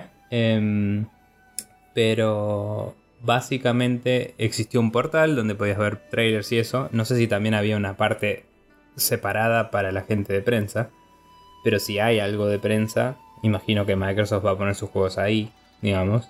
Si, si hay streams privados de demos o, o si hay, eh, digamos, eh, paquetes de prensa con todas Eh, sí, imágenes eso- promocionales, eso esas cosas, haber, supongo que sí. lo que van a hacer es distribuirlo a través de ese lugar, eh, además de sus propios contactos directos. Mm. Em, y el que vaya al sitio de la E3 va a ver los juegos de Microsoft listados con los, con juegos de Ubisoft, que creo que es el único que confirmó que iba hasta ahora. Sí. Em, bueno. Rumores hay de varios. El mismo Red Pop hace un par de días salió justamente a decir que eh, habían abierto la inscripción de prensa y qué sé yo. Y eh, prometieron múltiples eh, publishers AAA de, de, juegos AAA y qué sé yo. No sé, habrá que ver en qué momento piensan revelar la lista completa final de, de la gente que va a estar presente ahí. Eh, por el momento sabemos que Microsoft y Nintendo ambos oficialmente confirmaron que no van a estar físicamente en la E3. En el caso de Microsoft confirmaron presencia en la parte digital. En el caso de Nintendo ni siquiera dijeron eso. Dijeron que ellos evalúan cada presencia de una forma particular y bla bla bla y qué sé yo. Y se, limitaron a decir eso y nada más. Ni siquiera es que ah, confirmaron eh, nada para el, segmento de tiempo de, vamos a denominarle la semana de la E3. Em, así que habrá que ver una vez que nos estemos acercando cada vez más a las primeras dos semanas de junio. A ver qué pasa y cómo se van definiendo los calendarios. Sabemos que eh, el Summer Game Fest, Dorito Summer, está planeado para la semana anterior de lo que sería la E3, que creo que es el jueves. O sea, arranca el 8 de junio con el con el Summer Game Live Event Sarasa Kickoff, como se llame. Tal cual. Em, y después dura lo que dure. No sé cuánto dura. Eh, pero, pero sí, em, ya tenemos el 8S y el evento de Microsoft confirmado. Para el 11, sí. Para el 11, que es el domingo. Y nada, eh, eh, así producción en vivo también. Eh, capaz que llegamos a grabar algunas cosas antes de que me vaya. Em, pero, pero bueno, tenemos que estar viendo, sí, qué, otros eventos hay ahí en esa fecha y todo. Tal cual. Y si nos dan las horas del día para poder, podernos ponernos a tiro. No, no, obvio, no, no, no, no exclusivamente hablando de la producción, digo, eh, vamos a ir manteniéndolos al día a los oyentes de lo ah, que nos vamos enterando. Eso también. Y capaz que si están en el Discord, a veces hacemos este y vemos los eventos juntos y charlamos en vivo a veces. Así que eso también está bueno, me parece. Pero bueno, em, bien, pasando a la siguiente noticia. Eh, MVG en YouTube, el chabón este que se llama Modern Vintage Gamer, que mencioné un par de veces. Eh, Yo no es sabía, developer, es developer de Night Dive Studios. Eh, sí, no, creo que está como contractor, no sé si está en relación de dependencia. Claro, bueno. Em, pero laburó en muchos ports de juegos y remaster hace poco. Laburó en la versión de Quake que salió para, para Xbox y todo eso. Había laburado en la versión de Quake que salió para 360, él. Sí. Eh, laburó en los juegos de Shantae que salieron para Switch en colecciones varias. Y laburó en algunas otras cosas más. Em, hizo su propio motor que emula Game Boy eh, y hay varios juegos que usan su motor de eso, aparentemente. Em, pero bueno, nada. El chabón eh, salió a levantar un issue que le preocupa, que es eh, la retrocompatibilidad de la Switch 2 cuando sea que salga. porque dice que el Tegra X1 es un chip que ya no se fabrica, excepto para la Switch, que tiene una versión un poquito modificada de él. Y que yo sepa, inclusive ya cambiaron de arquitectura los Tegra, no estoy seguro. No, no vi el video, entonces no sé si detalla eso. Pero me parece que los chips que usa Nvidia para celulares ya están, digamos, basándose en otro tipo de, arquitectura. Obviamente igual basada en ARM, entonces hay un cierto nivel de compatibilidad y estándar. Por supuesto, sí. Em, pero bueno, digamos que la tecnología probablemente del GPU sea distinta. Em, entonces, nada, lo que él decía era que le preocupaba la. Eh, o sea, todo el mundo está asumiendo que va a ser retrocompatible la Switch 2 a la Switch. Y él dice: ¿Cómo irán a hacer para soportar esto si a menos que hagan un trato con Nvidia para que sigan produciendo chips compatibles o, o cómo van a hacer? Yo, de nuevo, tengo pendiente ver el video a ver si dice algo más específico que justifique estos concerns. Y él sabe más que yo de desarrollo de juegos, no lo dudo. Pero me sorprendería que fuera un problema real. Em, o sea, un problema inabordable, digámosle. Porque peor caso, el overhead que perdés emulando un poco algunas funciones haría que corran igual que en la Switch en vez de mejor. Porque la gente quiere que si la Switch 2 corre juegos de Switch, corran mejor. Sí. Pero si corren igual de bien y los juegos de Switch 2 corren mejor, a mí me alcanza como consumidor final, digamos. Eh, no sé. Eh, creo que puede haber un problema de pérdida de performance. La nota acá dice una pelotudez atómica que dice, inclusive a la Steam Deck le cuesta emular la Switch. Y es tipo, sí, bueno, la Steam Deck es X86 y la, y la Switch es ARM64. Eh, entonces no digamos pelotudeces, porque la Switch 2 va a ser ARM. Sí, y tiene que dos arquitecturas muchas menos cosas. Y de hecho la Steam Deck emula, como dijimos antes, eh, DirectX y, y la emula re bien. Entonces no es que si estás en la misma arquitectura, puedes emular bien las, las interfaces. Em, el problema es si realmente Nvidia dejó de hacer Tegras en general. No solo el X1, sino si, si ya los chips que hacen no son Tegras. ¿Qué tan complicado sería eh, emular eso? Y honestamente depende de cómo está hecho el software. Él, él igual MVG sabe porque hizo juegos que interactúan con con los sistemas de la Switch. Pero yo no creo que sea un problema inabordable. No, sé qué pensás sobre esto. Sí, yo creo que, o sea, claramente hay, hay un inconveniente por el simple hecho de cambio de arquitectura de parte del CPU, más que nada del GPU, que seguramente es la parte más, vamos a decirle, problemática en este sentido, porque me da la impresión de que el, apartado de CPU debe ser simplemente evoluciones que son probablemente más complejas, andan más rápido, son quizás más eficientes en consumo y demás, pero donde quizá entra más el problema es en eh, las llamadas que utilizan para el GPU y todo eso. Una de las soluciones que da este MVG es que se podrían llegar a recompilar los juegos para ese nuevo procesador y sacar entre comillas parches que hagan mm. que esos juegos sean compatibles en la nueva versión. Habrá que ver si Nintendo está disponible a invertir la, plata requerida en que la gente se ponga a ver si se puede recompilar, porque nada te asegura de que vos cargues las APIs nuevas del nuevo procesador, le das compilar y ande. Quizás tenés conflictos, quizás tenés que resolver bugs. No es algo súper rápido, transparente y fácil. Entonces ese puede ser un approach posible que consume una determinada cantidad de recursos hombre y financieros. Otro es el que decías vos de, eh, no sé si lo mencionaste, pero incluir básicamente el mismo chipset dentro de la, de la nueva consola de Nintendo y básicamente tener dos consolas en una, entre comillas, muy grande. Sí, que sería... Eh, eso sí sería un trato exclusivo con Nvidia para seguir produciendo un chip que no se use. Claro. Eso sería difícil de lograr. Sí.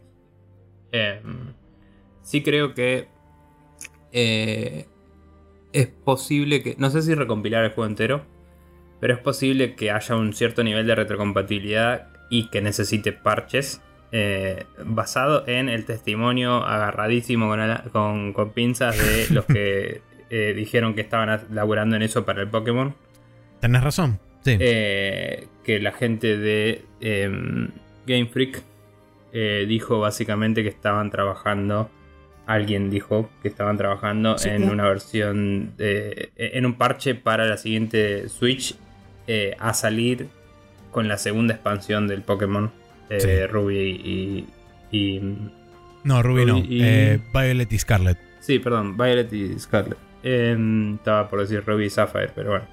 Em, que nada lo estamos tomando con pinzas zarpado y la gente de Game Freak aparentemente programa para el culo Pero entonces, debatible. O sea, capaz que simplemente están hablando de que lo tienen que hacer el parche porque sí y no porque tengan que soportar las Switch 2. Sí. Pero, mm, pero bueno, eh, yo creo que las. O sea, las personas que diseñaron el. que están diseñando el sistema operativo de la siguiente Switch van a poner APIs similares y retrocompatibles. Y que después eh, sí se va a perder performance en emular y todo, pero no, no creo que... O sea, yo no dudo que va a tener retrocompatibilidad porque sería una mala idea no tenerla. Genuinamente. Hay muchísima gente que tiene una Switch y te conviene poder seguir vendiendo el mismo formato de juego por un tiempo. Em, y, y, como hablamos una vez también que fue una observación muy interesante que no me acuerdo ahora de cuál podcast saqué, creo que era Triple Click. Eh, antes Nintendo cuando estaba deprecando una consola tenía la portátil y cuando estaba deprecando la portátil tenía la consola. Sí. Y ahora no. Entonces poder seguir vendiendo juegos de formato Switch y que corran las dos, eh, te garantiza una install base de 130 millones de personas más todos los que tengan la 2. Eh, menos los que vendieron la 1, pero bueno, se entiende la ecuación. Sí. Y mm, eh, digamos, mínimo 130 millones de personas podrían acceder a ese juego. Entonces, por ahí todos los juegos digitales, por ejemplo, pueden tener el mismo formato cross-compatible. Y después podrían tener un parche o, no sé si va a tener Smart Delivery entre comillas, pero podrían tener un parche o podrían tener un un algo que se le aplique solo si está en la nueva, que lo mejore un poquito. Eh, un punto un punto anecdótico, pero que creo que es válido traerlo a la mesa es algo que también mencionaron en algún podcast durante esta semana y es el hecho de que todos los ángeles de Nintendo siempre mantuvieron algún tipo de retrocompatibilidad con, respecto al inmediato, anterior. En el caso de la Game Boy la Game Boy Color, en el de la Game Boy Color a la Game Boy Advance con retrocompatibilidad Game Boy Color, de Game Boy Advance a DS con retrocompatibilidad Advance, de DS a 3DS con retrocompatibilidad DS. Entonces, no, siendo una consola híbrida y siendo que esta, este, la, la Switch potencialmente puede llegar a continuar en un form factor híbrido, siendo la próxima consola de Nintendo, hay razón para pensar que más allá del interés lógico de parte del usuario, hay un interés financiero del lado de Nintendo para decir, no, che, bueno, esto vale la pena hacerlo porque, como decías recién inclusive, tenemos una user base establecida, tenemos un servicio de suscripción prestando hoy en día servicio que para algunos puede ser, eh, em, ¿cómo se llama esto?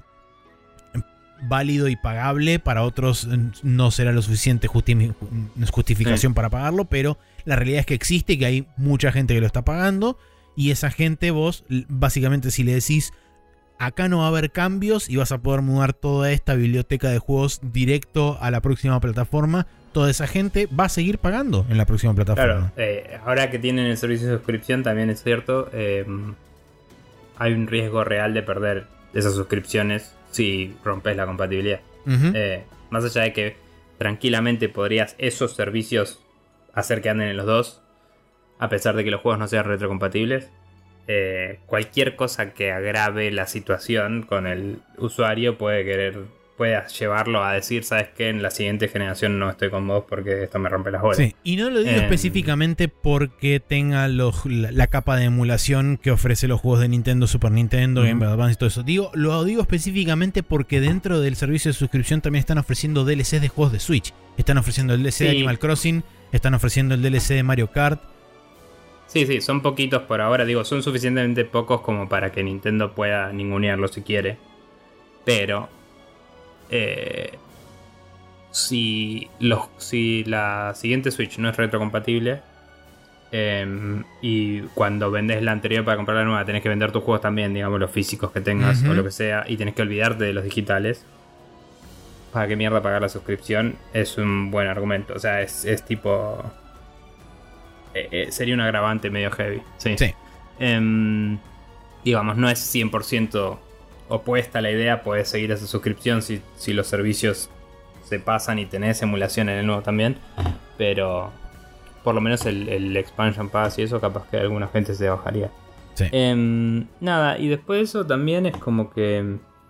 Eh, lo, lo, que hablabas de. O sea, no creo que tenga hardware específico de Switch en una nueva. Pero sí, inclusive podría ser que eh, negocien porque las portátiles de Nintendo también usaban tecnología vieja para ser más baratas de producir. Sí. Entonces, inclusive podría ser que hablen con Nvidia y le digan, che, usemos el Tegra 4, creo que fue el último.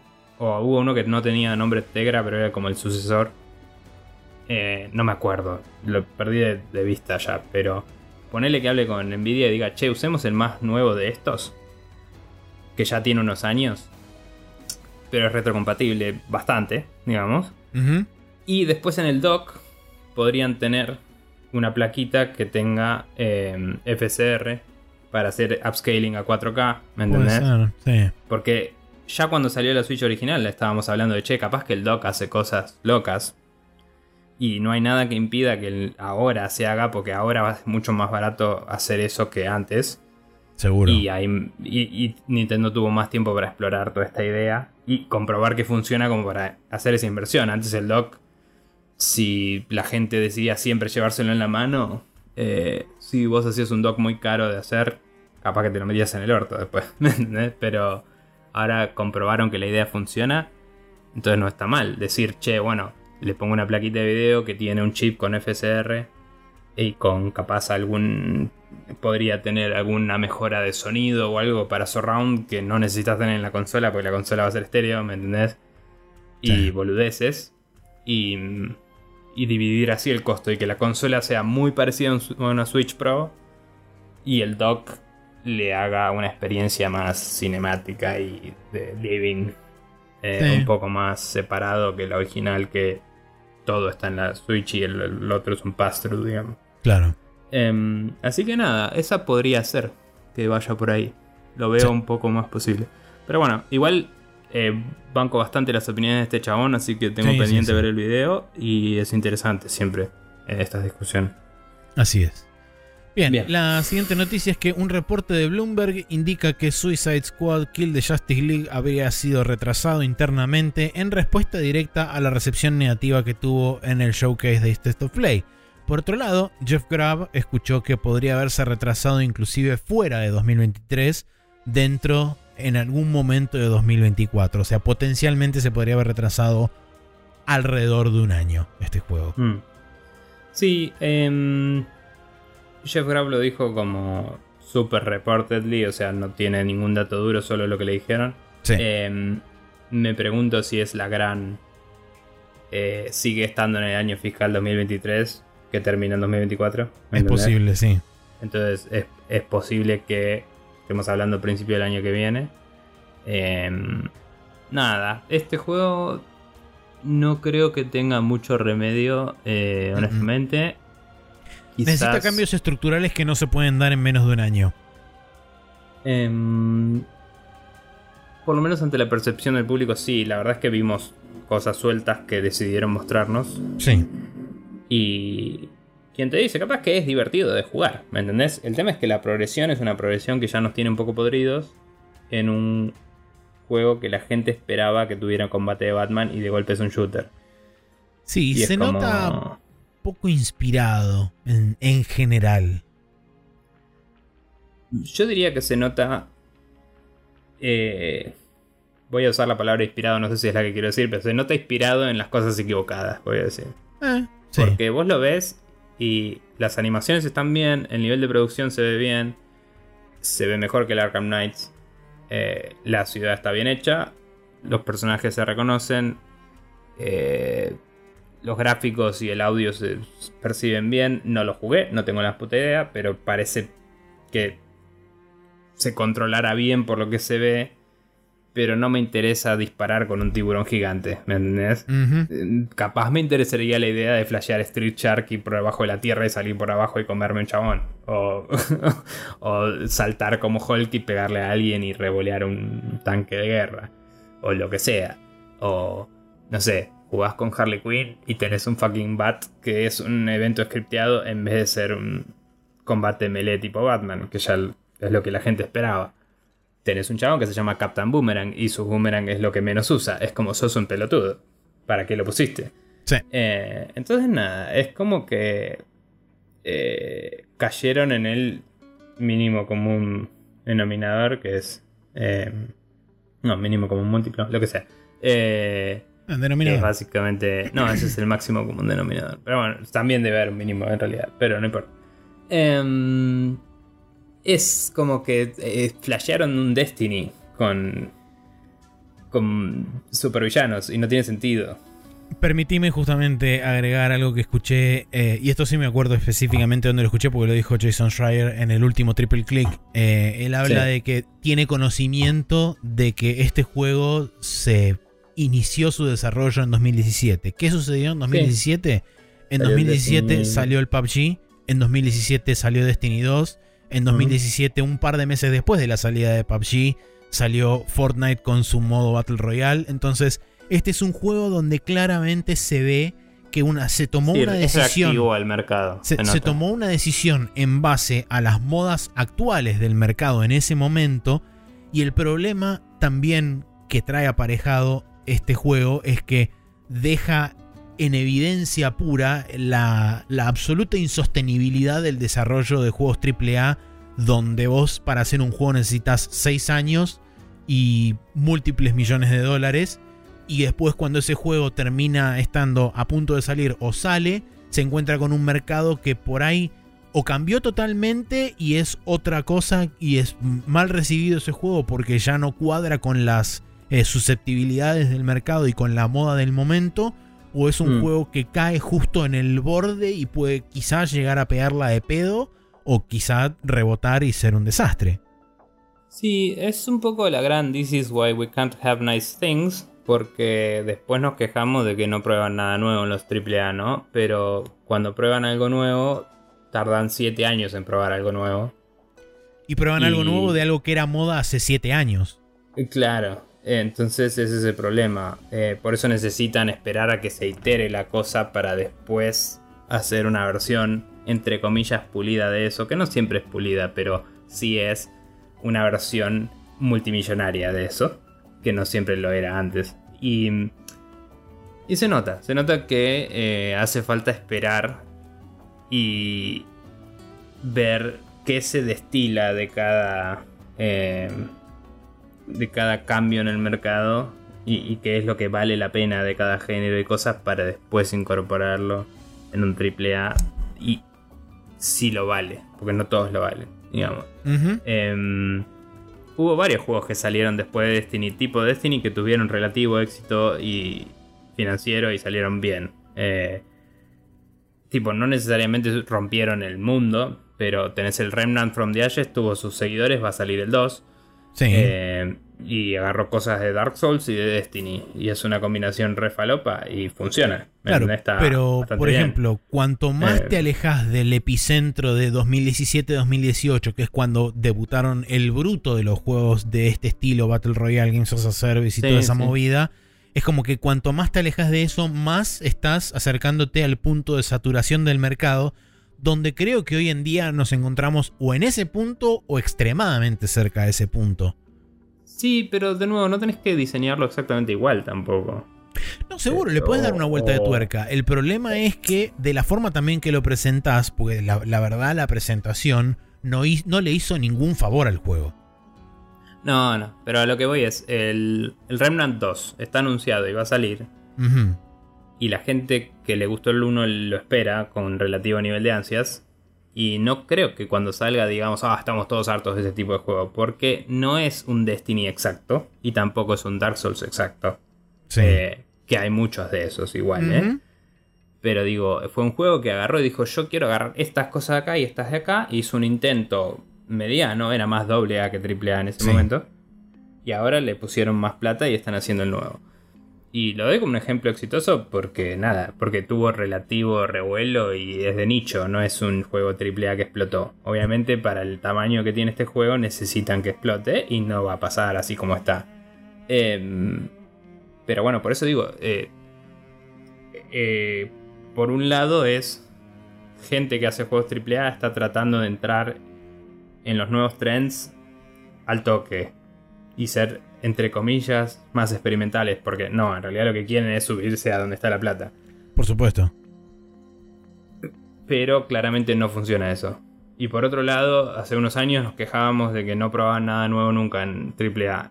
Y no lo digo como que ninguna de las dos es válida, creo que ambas son válidas a la vez. Pero digo, evidentemente hay que iterar en un juego AA o indie y después ver si vale la pena meter eso en un AAA, porque los AAA son un juego, son una categoría de juegos que necesita pegarla seguro. Entonces hay que apuntarle a eh, un blanco muy definido. No, no puede ser algo que está en fluctuación o que todavía no se terminó de determinar las buenas y malas prácticas o que no sabemos si no nos vamos a cansar en un año de eso. Em, así que nada, eh, una mierda. Eh, yo igualmente lo miro y digo, no entiendo cómo estos cuatro personajes en particular les das a todos un arma de fuego. O sea, es una mala idea, ¿me entendés? ¿por qué no usaste eh, cuatro personajes de DLC que tengan armas? Y decís, no, necesitamos que tengan armas porque razones de gameplay y haces un shooter y me lo vendes como un shooter, pero en el mundo de DC. Puede funcionar, no tiene por qué no funcionar. Eh, sería interesante ser tipo un chabón con un arma contra superhéroes, pero cuando esos chabones con poderes, con armas, es tipo, ¿para qué mierda tengo poder? Sí. No sé. Em, una pelotudez, pero bueno. Eh, bien, siguiendo. eh, Epic anunció, anunció un lanzamiento de herramientas para self-publishing en el Epic Game Store. Esto, digamos que lleva un paso más cerca de lo que hoy se puede hacer en Steam, ¿no? Que después del Greenlight, la gente. eh, de, de la iniciativa de Greenlight, que fue algo que pasó hace unos años, no sé cuánto está al tanto no nuestros oyentes, porque hace mucho que no hablamos de eso. Pero hoy en día cualquiera puede publicar su juego en Steam sin necesitar eh, ser publica- publicado por un publisher o tener un contacto directo en Steam, sino Ajá. que llenas unas formas y te das de alta como developer con self-publishing. Pagas un canon de 100 dólares y ya tenés Sí. la cuenta habilitada como developer. Sí, y después publicás como si fuera el Apple Store o el eh, Play Store de Google o tantos otros que hoy se puede. En Steam en un principio no se podía, era más un proceso de em, networking y, y relaciones públicas, ¿no? De conocer a Steam y que Steam te invite, digamos. Em, así que nada, hoy Epic sube estas herramientas para que cualquiera lo pueda hacer. eh, que permiten hacer uso del Epic Game Store para, para publicar tu propio juego. También eh, cabe destacar que acá te cobran cada sumisión de un juego. O sea, cuando Sí. das de alta un juego te cobran 100 dólares. Eh, que no está tan mal. Y hay que considerar que el revenue split es más copado que el de Steam. O sea, un, Sí. un individuo gana 88% de, de las ventas. Mientras que en Steam es 70%. Y las royalties Eh. de Unreal Engine, si estás usando Unreal Engine, son 0%. Cuando estás ah, en Epic Store, sí, pero no Sí. sé si es cuando estás exclusivo. O si es de todas las ventas del Epic Store. No es sé. una buena pregunta. Esas cláusulas no las conozco, pero si son todas las ventas del- del Epic Store, está bueno porque si lanzas ahí por un tiempo, todas tus ventas vas a tener eh, el 88% tranquilo. Si no, bueno, puedes usar otro motor, hacer tu propio motor, hacer lo que se te cante el culo, pero. Pero bueno. em, nada, tiene un sistema de review de, su- de submissions, tiene cosas para testear y, y ver, eh, digamos, eh, interacciones de, de tu juego con el sistema de Epic y todo. Em, y, y arman un poquito de ciclo de marketing haciendo una página de Coming Soon y toda la bola y, y Sí. a- y ahí postear updates y todo. Así que nada, interesante. Y creo que había alguna condición extra que no me acuerdo ahora. Em, No sé, yo lo que tengo para, para agregar está tangencialmente relacionado porque fue medio como una batería de anuncios que hizo Epic. Eh, ahí dice, el juegos multiplayer tienen que tener crossplay en todos los storefronts donde estén publicados. sí, o sea que tenés que buscar la forma de hacer que funcione este el Epic Game Store o, el- o el- la capa de, de networking del Epic Game Store con Steamworks. Puede ser que. Puede ser que sea un requerimiento que uses la capa de ellos para, para Es- eso. Es muy probable. Pero bueno, no importa. Me parece un requerimiento copado para el usuario final. No sé si para el developer, pero. Sí, hay que ver- obligarlo a que tenga crossplay me parece copado. Sí, hay que ver del lado de Valve, a ver si eh, Steamworks permite eso de alguna Sí, sí. forma o si es, si es trivial o no hacer... eh, Eh, Steamworks siempre lo permitió. eh, hace mucho, ¿eh? Porque vos podías comprarte algunos juegos afuera o adentro de Steam y jugar entre ellos, pero tenías que tener una cuenta de el developer. Eh, lo que no sé es si Epic te dejaría interactuar con otro networking o si tenés que usar el networking de Epic. Eso es lo que no sé. Imagino que te dejaría interactuar con otro porque si sos una persona que publicó tu juego en Steam y lo querés agregar a Epic, Epic quiere tu negocio también, no es que solo lo quieres si sos uno nuevo. Eh, y bueno, la, cosa que yo mencioné que está tangencialmente relacionada con esto es que hablaron sobre el crecimiento del Epic Game Store, bla, bla, bla, y qué sé yo. Y uno de los detalles que dieron al respecto del crecimiento de este es que detectaron que eh, digamos, la, verdadera inclusión de nuevos, de nuevos usuarios al Epic Game Store viene más por el lado de los contratos de exclusividad que hicieron con juegos AAA, como por ejemplo el Borderlands 3 y juegos de ese calibre, y que probablemente a lo que apunten a futuro es hacer más partnerships del estilo, como ya anunciaron la de el Alan Wake 2 con Remedy, anunciaron que el próximo juego de Gen Design va a ser publicado por, eh, por Epic, entonces, y que también esas sociedades o esos partnerships van a ser de tiempo más extendido de lo que fueron hasta ahora. No mm. dijeron, por supuesto, un detalle de cuánto tiempo más, pero si la norma eran de 6 meses a un año, probablemente hoy estemos hablando de 18 meses a 2 años eh, de exclusividad de algunos juegos en el Epic Game Store.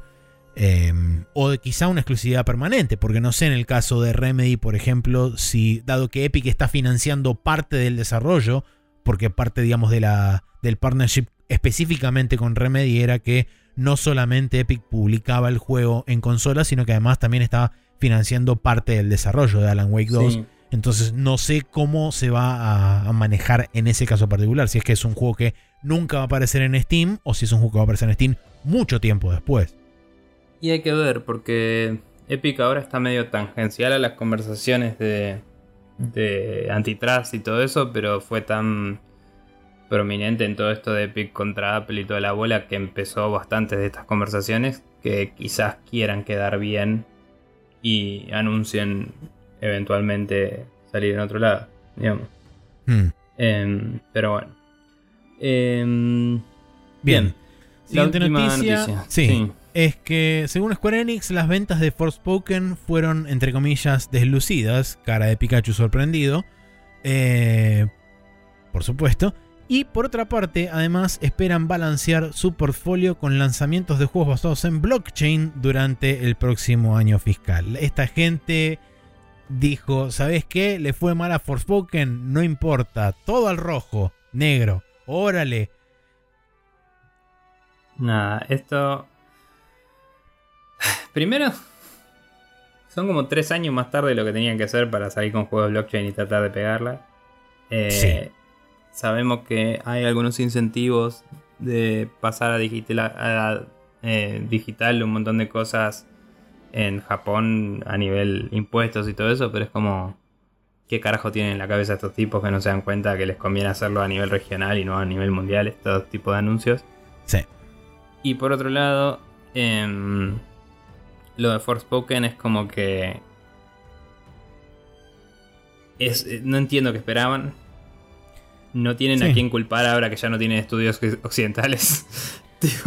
cuando no lleguen a sus targets, no sé qué van a decir. No, no, la verdad que no lo sé. Eh, bueno, una de las cosas que mencionó Yusuke Matsuda, que todavía sigue siendo el presidente de Square Enix hasta junio, pendiente de aprobación de Kiryu, que va a ser el, el presidente que supuestamente lo reemplace. Eh, es que eh, a pesar de que Forspoken no llegó a los targets ideales de ventas y qué sé yo, ellos tienen un año, eh, un año fiscal bastante bien diagramado en cuanto a, al lanzamiento de juegos y tienen juegos grandes que no les obliga, es cierto, tienen Final Fantasy VI y supuestamente la parte 2 de Final Fantasy VII. Son dos juegos grandes que probablemente mantengan la, cadencia de ingresos a Square Enix creo que hay una nueva expansión de Final Fantasy XIV este año. también. Eh, mm. Porque justamente el año pasado no hubo. Eh, entonces ellos usualmente hacen un año sí, un año no de expansión. Em, así que la lógica dicta que hay una nueva expansión de Final Fantasy XIV, que es un juego que literalmente se tuvo que sacar de la venta por ser demasiado popular. Em, sí, sí. Y no creo que sea un impulsor de monetario muy grande, pero sí a nivel franquicia tienen... Imagino que saldría este año, no lo sé, no sé si está eh, planeado o anunciado todavía, creo que no. Pero está el remake del Dragon Quest 3, que yo creo que probablemente ese va a vender bastante y va a aventar un poco el camino al siguiente Dragon Quest, que supongo que va a ser el año que viene o el otro. Sí, em, no, no, no hay por ahora ni siquiera mención de Dragon Quest en ningún apartado de parte de Square Enix. Asumo que Dragon Quest, eh, como bien decías vos, la remake del 3 puede llegar a caer este año. Yo creo que en Japón va a vender mucho esa. Eh, creo que este año es netamente el año de Final Fantasy, dado que tenemos 16 y supuestamente... Eh, sí, pero pensá que la Switch es la consola más vendida hoy y no tenés el Final Fantasy 16 ahí. Sí. Entonces necesitas un juego grande y para Japón al menos el Dragon Quest 3 es un juego grande. Sí, sí, no sé. Habrá que ver. Pero bueno, en el, en el medio también se le ocurrió abrir la boca a este chabón y decir, también va a haber juegos blockchain. Y es como, no, ¿qué tal si no? Si no hay juegos blockchain nunca más en la vida, por mm. ejemplo. Estaría eh, bueno. No sé, qué sé yo. la, verdad que, picando. sí, para pensar. Analícenlo mm. con la almohada. Eh, bien, bueno, así damos por concluido el Rapid Fire, pero hay un calendario para leer. Sí, señor. El calendario arranca con el martes 14 de marzo que dice eh, así: Hot Wheels Rift Rally sale para iOS, Play 4 y Play 5, un juego de carreras. El The Legend of Heroes Trails of Azure sale para Windows, Nintendo Switch y PlayStation 4, un RPG eh, japonés. Em, pues el Valheim sale oficialmente en Xbox y Xbox Series. No sé si es ya la versión 1.0 sí, es la 1.0. Ok. Eh, el Bernal Edge sale para Windows, Nintendo Switch, Play 4, Play 5 y Xbox, que es un juego de Metroidvania. Creo que lo tengo fichado, ahora no me acuerdo cuál es. Em, The Wreck sale para Windows, Nintendo Switch, Play 4, Play 5 y Xbox, que es un juego de aventura. El miércoles 15 sale el Wolsen Lords of Mayhem eh, para Play 5 y Xbox Series. Que este es el eh, juego que era medio Diablo clone que había salido en PC hace mm. un par de un par de años o un año y pico. Eh, que había mucha gente hablando muy bien de ese juego, a pesar de que tenía varios problemas de performance y, algunos bugs medio fuleros. Sí, creo que tenía particularmente lindos gráficos. No me acuerdo ah, si había salido en Early Access en PC, así que potencialmente esto puede ser el lanzamiento 1.0, pero no lo sé. Y creo que lo diría en PC también en el listado, pero bueno, no importa. Em, jueves 16 tenemos el Alice Gear Ages eh, CS Concerto of Simulatrix. Perfecto, un eh, montón. Está muy bien. Juego de acción para Nintendo Switch, Play 4 y Play 5. Eh, The Dark Pictures Switchback VR sale para Play 5 en el PlayStation VR 2. PlayStation VR 2, sí. Que no sé si también tendrá algún alguna interacción para alguna otra persona que esté viendo la tele, ahora que lo pienso. Ni idea. Pero digamos que es, el, es de piel, PlayStation VR 2. Sí. Em, el Post Void sale para Nintendo Switch y Play 4, es un first person shooter. El Anno 1800 sale para Play 5 y Xbox Series, eh, que es el juego este Grand Strategy y cosas. Sí, que lo portean em, a, PlayStation y a, consolas básicamente.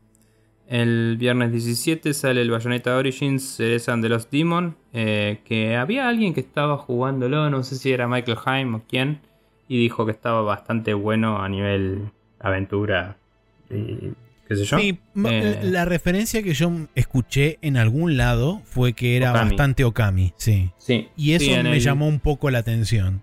Es que yo cuando vi el tráiler me pareció eso. Pasa que todo el mundo estaba con la vena explotada del que el Bayonetta 3 fue medio choto y, y la recepción de la gente era como esto, en serio. Pero si lo ves en aislamiento como un juego parece bastante piola. Eh, o, bien hecho, no sé, hay que ver. Pero lo chusmearé pinta bien. Em, después el Flamekeeper sale también el viernes 17 en Windows y Nintendo Switch. Es un juego roguelike y de acción. Y el WWE 2K23 eh, sale para Windows, Play 4, Play 5 y Xbox, que es el juego de em, lucha, libre. lucha libre. Vamos entonces al Hot Coffee, donde vamos a hablar un poco de tres eventos que salieron así medio de la nada y hubieron esta semana.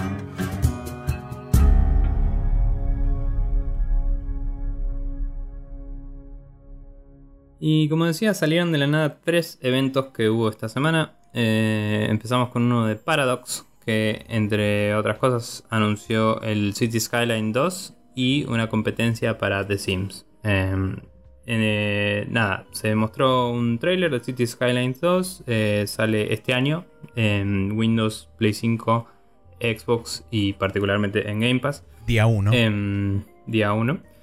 hay conversaciones al respecto que tuvimos nosotros en el, en el Discord también de qué cosas se irá a incluir eh, comparado con el 1, porque este tipo de juegos suelen salir con menos features que el juego anterior, más DLCs, digamos. Em, así que nada, si a alguien le interesa este juego, tenga en cuenta que quizás una experiencia más completa sea comprar el 1 con todos los DLCs. Claro, el tema es que el 1 con todos los DLCs, hoy en día no sé genuinamente cuánto puede llegar a salir porque tiene bastantes DLC. Y cuando digo bastantes me refiero a alrededor de entre 15 y 20, creo. Sí, Así sí. que tengan en cuenta eso. Nada, hay que ver. Pero nada, es- era un lindo juego el primero. Sí, Eh, el básico era. se quedaba un poco atrás, me parece a mí, porque se enfocaba demasiado solo en el tráfico. Que estaba muy bien hecho. O sea, tenía una simulación de eh, dónde vivía la gente y dónde laburaba y todo eso. Y, y se armaban embotellamientos y cosas. Y tenías como que construir bien las vías Claro. de comunicación de la ciudad.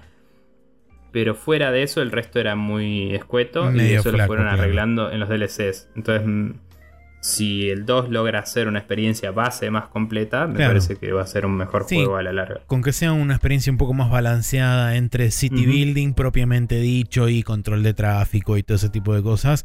Tengo genuinas ganas de volver a entrar en uno de estos juegos de management y simulación de este estilo. Eh, Inclusive, de hecho, cuando salió eh, originalmente el SimCity que destruyó SimCity eh, y un par de años después terminó saliendo el City Skylines, en su momento dije, y podría comprarlo, qué sé yo, bla, bla, bla. Y medio como que siempre estuve dando vueltas y nunca terminé de comprarlo.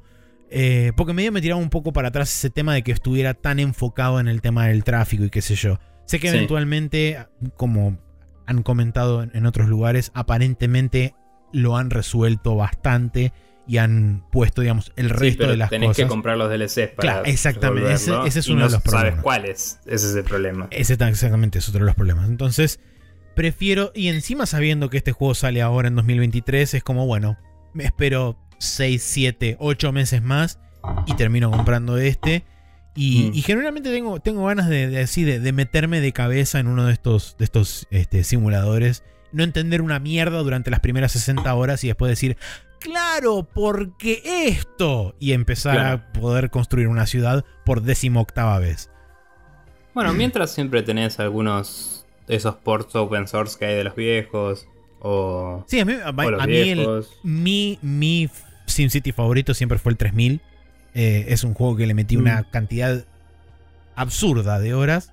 eh, y, y siempre me quedé con ese recuerdo. y tenía Smooth Jazz.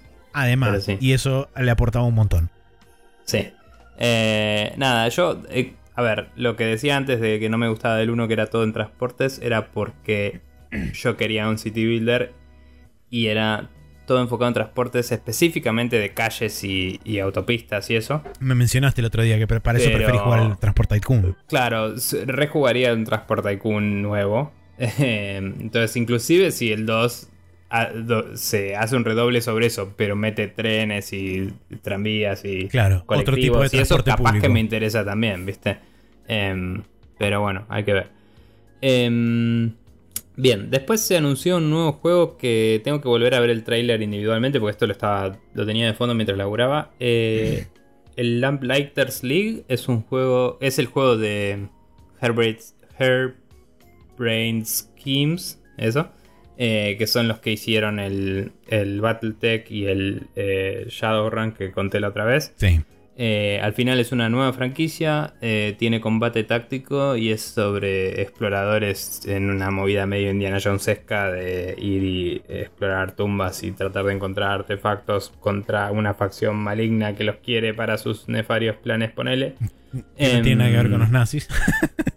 Sí, Legally Distinct es eh, Superiority Complex People. Em, pero bueno, nada, se ve lindo. Los Sí. gráficos se veían bien. El combate parecía interesante en lo muy poquito que se vio, porque fue más como presentación de la premisa que otra cosa. claro. Em, Pero sería simpático. Eh, eh, quiero saber cómo es el game loop, ¿no? Si es una especie de RPG en el cual te vas adentrando en estos lugares y tenés combates durante dungeons. O si tenés una base principal y vas en expediciones o cómo funciona. Eso es lo que me gustaría saber. Eh, me hizo acordar un poquito a uno indie que se llama Halfway, que todavía no jugué, pero lo tengo hace como 6 años. que, es, que es de mm, también de Tactics y y no es de exploración así, pero sí está ambientado como en, que te diga, en la campaña del desierto en la guerra mundial, digamos. Ok. No es estrictamente así, pero es como que eh, ambientado en, una especie de 1930s y el setting es en el desierto. Em, y me hizo acordar a eso. Pero bueno. Eh, siguiendo está este que se llama Life, with you, Life by You, perdón. Que ahora no me acuerdo cuál es. Eh, es el ah, es el de Paradox Tectonic. Sí, bien, no sé si querés aclarar algo de esto porque no lo tengo muy registrado. Sí, esencialmente mostraron un tráiler que mostraba muy brevemente algunos snippets sobre este, construcción, diseño de interiores y demás, porque aparentemente el reveal oficial va a ser el 20 de marzo, donde van a mostrar bastante más en detalle de qué trata este juego que se llama, como dijimos recién, este, Life by You. Eh, es desarrollado por Paradox, Paradox Tectonic, que está liderado actualmente por Rod Humble, que es ex Maxis y participó en el desarrollo de Second Life, o sea que es alguien que viene con un pedigree, vamos a decirle como mínimo del palo. No sé si exactamente es una persona que dentro de Maxis laburó en The Sims, pero al haber estado en Maxis durante creo que fueron 4 o 5 años, eh, tuvo contacto mínimamente con, con, la IP y después pasó a Second Life que tiene un poco de ese ADN, no sé necesariamente si hoy lo podría. Tiene mucho de, digamos, lo que se le dice el player expression y construcciones claro, y user generated content, que me parece que es la gracia. Y va a pasar mucho por ahí probablemente, sí. Pero bueno, digamos que aparentemente de la parte, digamos, eh, directorial de lo que es el estudio, el pedigree está. Habrá que ver cuál es el resultado final y como dije, nos enteraremos el 20 de marzo cuando hagan el reveal oficial. Asumo que ahí es donde mostrarán más detalles y demás, porque ni siquiera se sabe plataformas, ni se sabe fecha de salida, ni siquiera dijeron un año ni nada. Entonces como solamente tenemos un nombre y un estudio asociado a ese nombre del juego y nada más. Bien, después mostraron un DLC del Crusader Kings 3 que se llama Tours and Tournaments y básicamente eh, agrega como nuevas capas de interacción entre la parte social del juego. Traicionar aún más este, soberanos y demás cosas. Sí, sí. Em, pero es como que agrega a la ya simulación que hay de diplomacia y de guerra y todo eso, una capa de caretaje total. Porque es como todos los torneos y cosas de. Eso la, las famosas mandar a un campeón. y todo ese tipo de cosas. Entonces puedes como que organizar eventos y, mandar a tu campeón a, ganarle al otro y ganar reputación con eso y eh, tener así como drama y, cosas. Eh, y bueno, también agrega algunas mecánicas al juego base, em, eh, digamos complementarias, pero el, foco obviamente está en toda esta movida de los torneos y los eventos em, en los que vas a interactuar con otros eh, reinos y cosas. Así es. Em, bien, después hablaron de una expansión del Europa Universalis 4, que es un juego que creo que ya lleva como 7 años y me sorprende que no hayan sacado un 5 todavía. sí, es, Pero es el juego al que le siguen cargando DLCs y siguen metiéndole, este, ¿cómo se llama esto? Spreadsheets sobre spreadsheets sobre spreadsheets, sobre menúes, sobre menúes, sobre menúes. O sea, pensá que cuando empezamos el podcast estaba el 3 Sí. Y desde entonces. Salió el 4.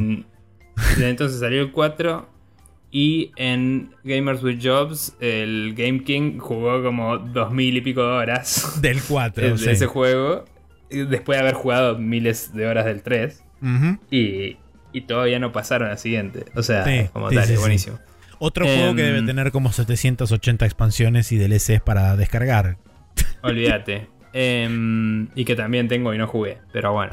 Eh, Vos, em, ¿sabes algo sobre este lo vi, lo vi genuinamente muy por arriba, no tengo demasiada idea sobre qué trata. Seguramente debe expandir alguna de las cosas. Creo que eh, expandía específicamente sobre lo que eventualmente terminó siendo el Imperio Otomano, o sea, más tirando sobre Europa Oriental, no tanto sobre... Hmm digamos que ya tienen el 90% de Europa cubierta, vamos a tirarnos hacia el 10% restante que no le dimos mucha pelota. No, y aparte ya tenían cosas sobre el nuevo mundo, ¿no? Porque tenía como expansiones de colonización y todo eso. Puede ser, creo que sí. Eh, sí, sí, tenían, pero bueno, no sé.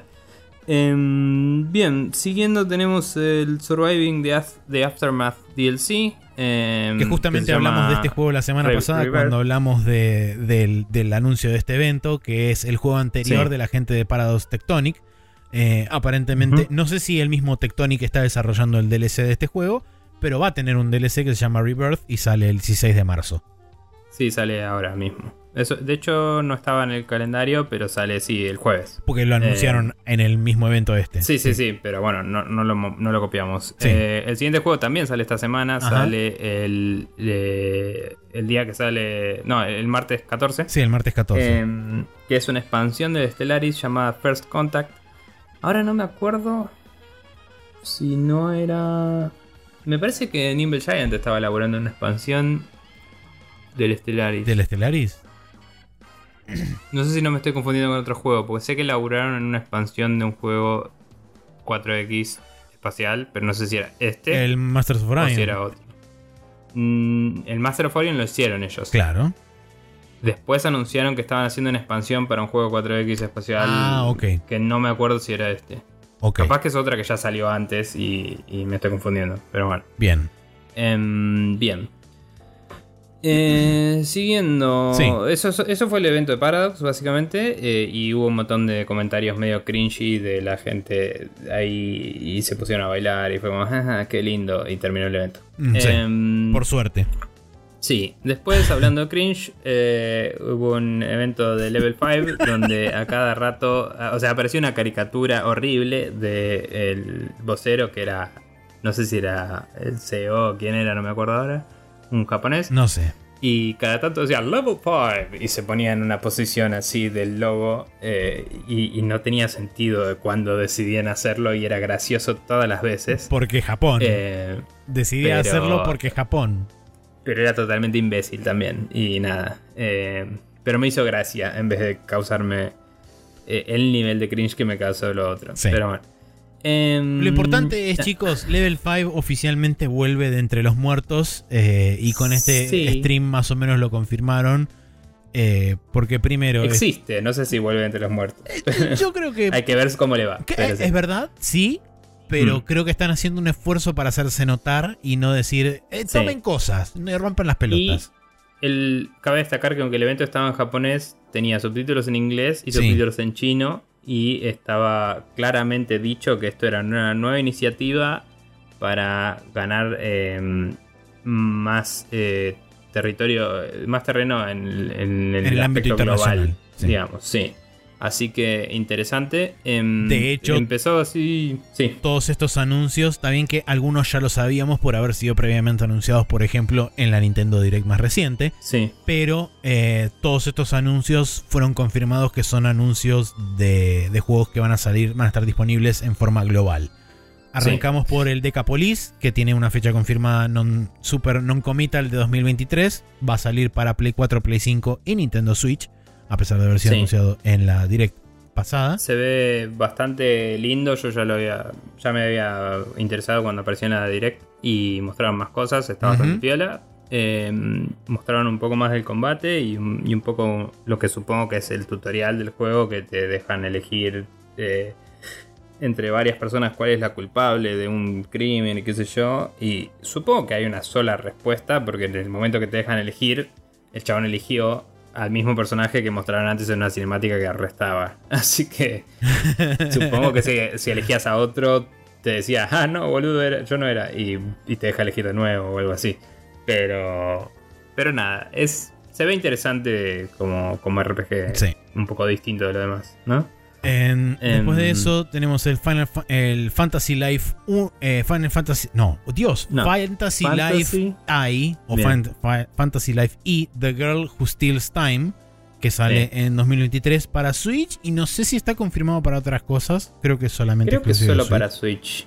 Eh, nada, es una secuela del de 3DS que a mucha gente le gustó. No sé mucho sobre esto. Eh, ya hablamos de que tenía cierta apariencia a. Harvest o sea, Moon era como ciertas similitudes visuales con el. Con el. em, Animal. Crossing a nivel, Ah. a nivel todo lo que era eh, customizar cosas y eso. Y, y se ve isométrico así, medio chibi y toda la bola. Así Pero es. bueno, nada. Eh, después de eso mostraron un tráiler de Megaton Musashi Wired que sale en 2023 para Play 4, Play 5, Switch y Steam.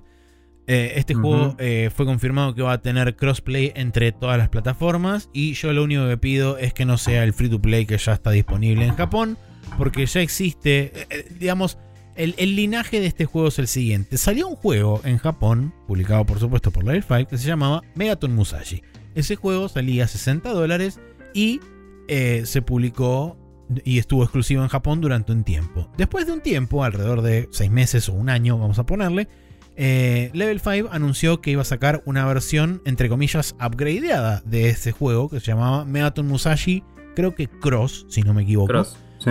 Eh, esa versión eh, se volvió free to play y aparentemente tenía mecánicas de gacha metidas adentro donde vos tirabas de una palanquita o hacías algo y te dropeaba piezas de equipamiento de mechas porque la idea es es una versión reducida y más, más este, accesible, vamos a decirle, de Armored Core, donde vos con distintas Sí, piezas... o algunos de Gundam también o son algunos así. de Gundam, donde vos con distintas piezas, torso, brazos, piernas y demás, armás un robot y eso te da características específicas y después vas a una arena de combate y cumplís determinadas misiones.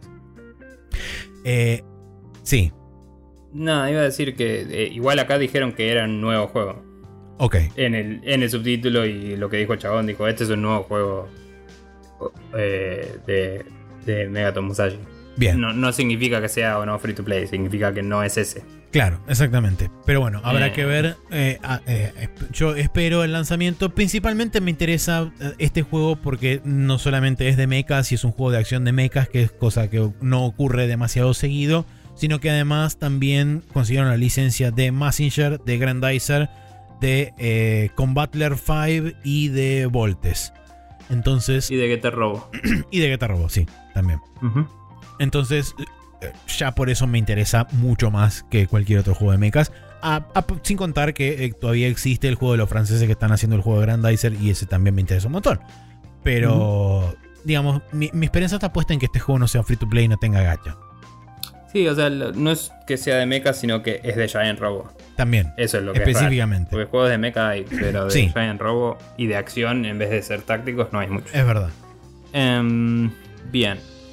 Después de eso, eh, apareció el profesor Layton. Mostraron eh, muy brevemente la premisa por arriba, que Sí. era una secuela del 3. Y que el, el mismo escritor aparecía y decía: Yo el 3 lo hice como el final de la historia, y por eso terminaba así. Te mostraban escenas del 3.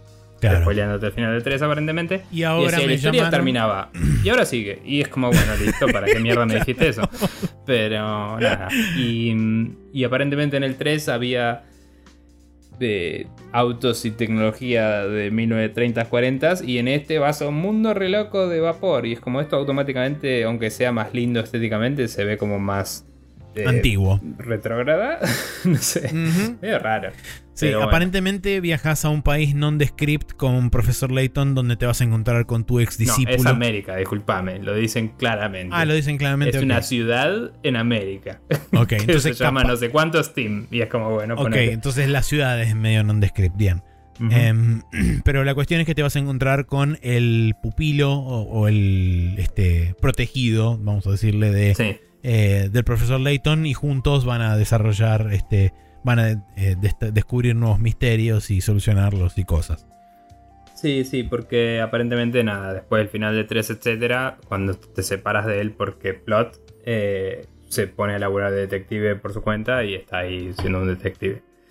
Em, nada, tiene muy linda estética. Nunca jugué en Sí, Profesor Layton. No sé cómo funcionan los puzzles. Eh, acá hicieron un cierto nivel de, de bombos y platillos de que los puzzles los iba a hacer un equipo de Japón que hace puzzles.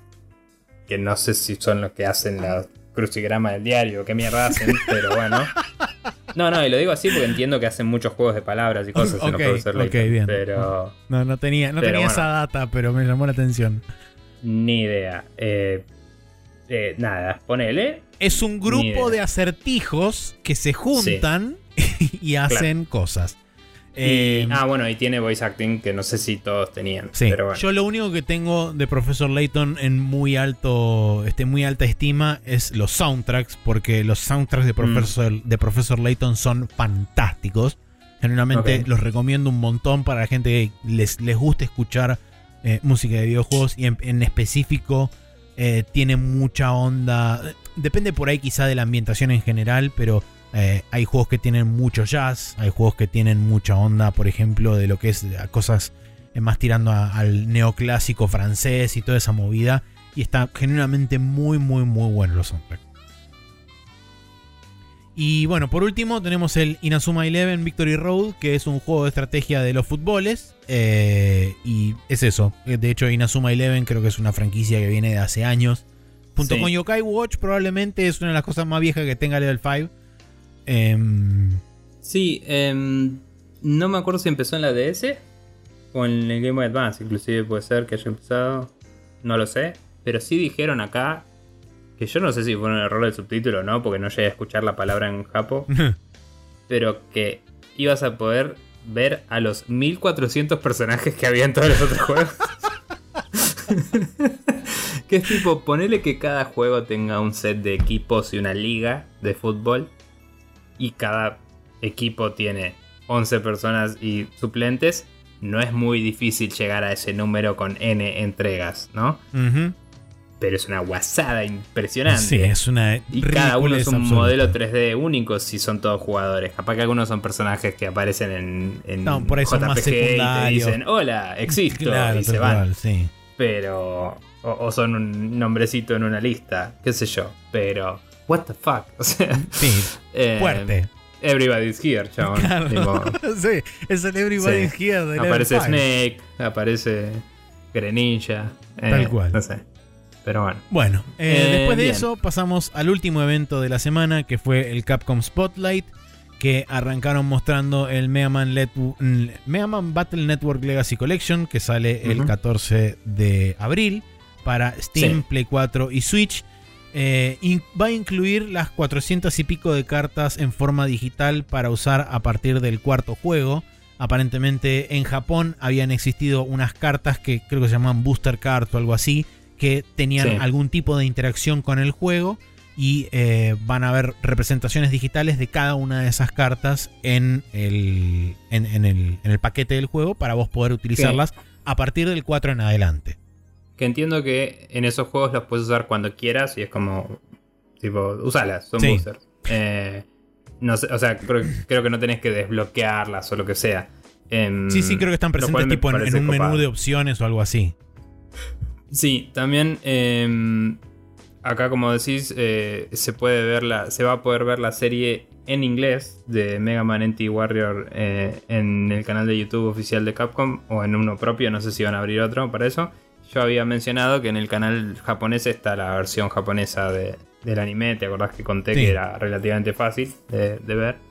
Y em, eh, otra cosa que también agregaron que me pareció piola Ah, el, multiplicador de daño para el booster. Sí, que vos no sé si viste el combate del Mega Man Battle Network, pero vos, aunque tenés una barra de Active Time Battle que te carga cuando podés equiparte los chips, em, después vos los chips los activás a mano, apretando botones. O sea, te movés en tiempo real en una grilla Sí. y disparás a mano el ítem que tenés. Si no tenés ningún ítem, o si apretás otro botón en realidad, disparás el booster, el, el- perdón, el Mega Buster, que por default pega, creo que, no me acuerdo si era 10 o 1 de daño, creo que era 1 de daño.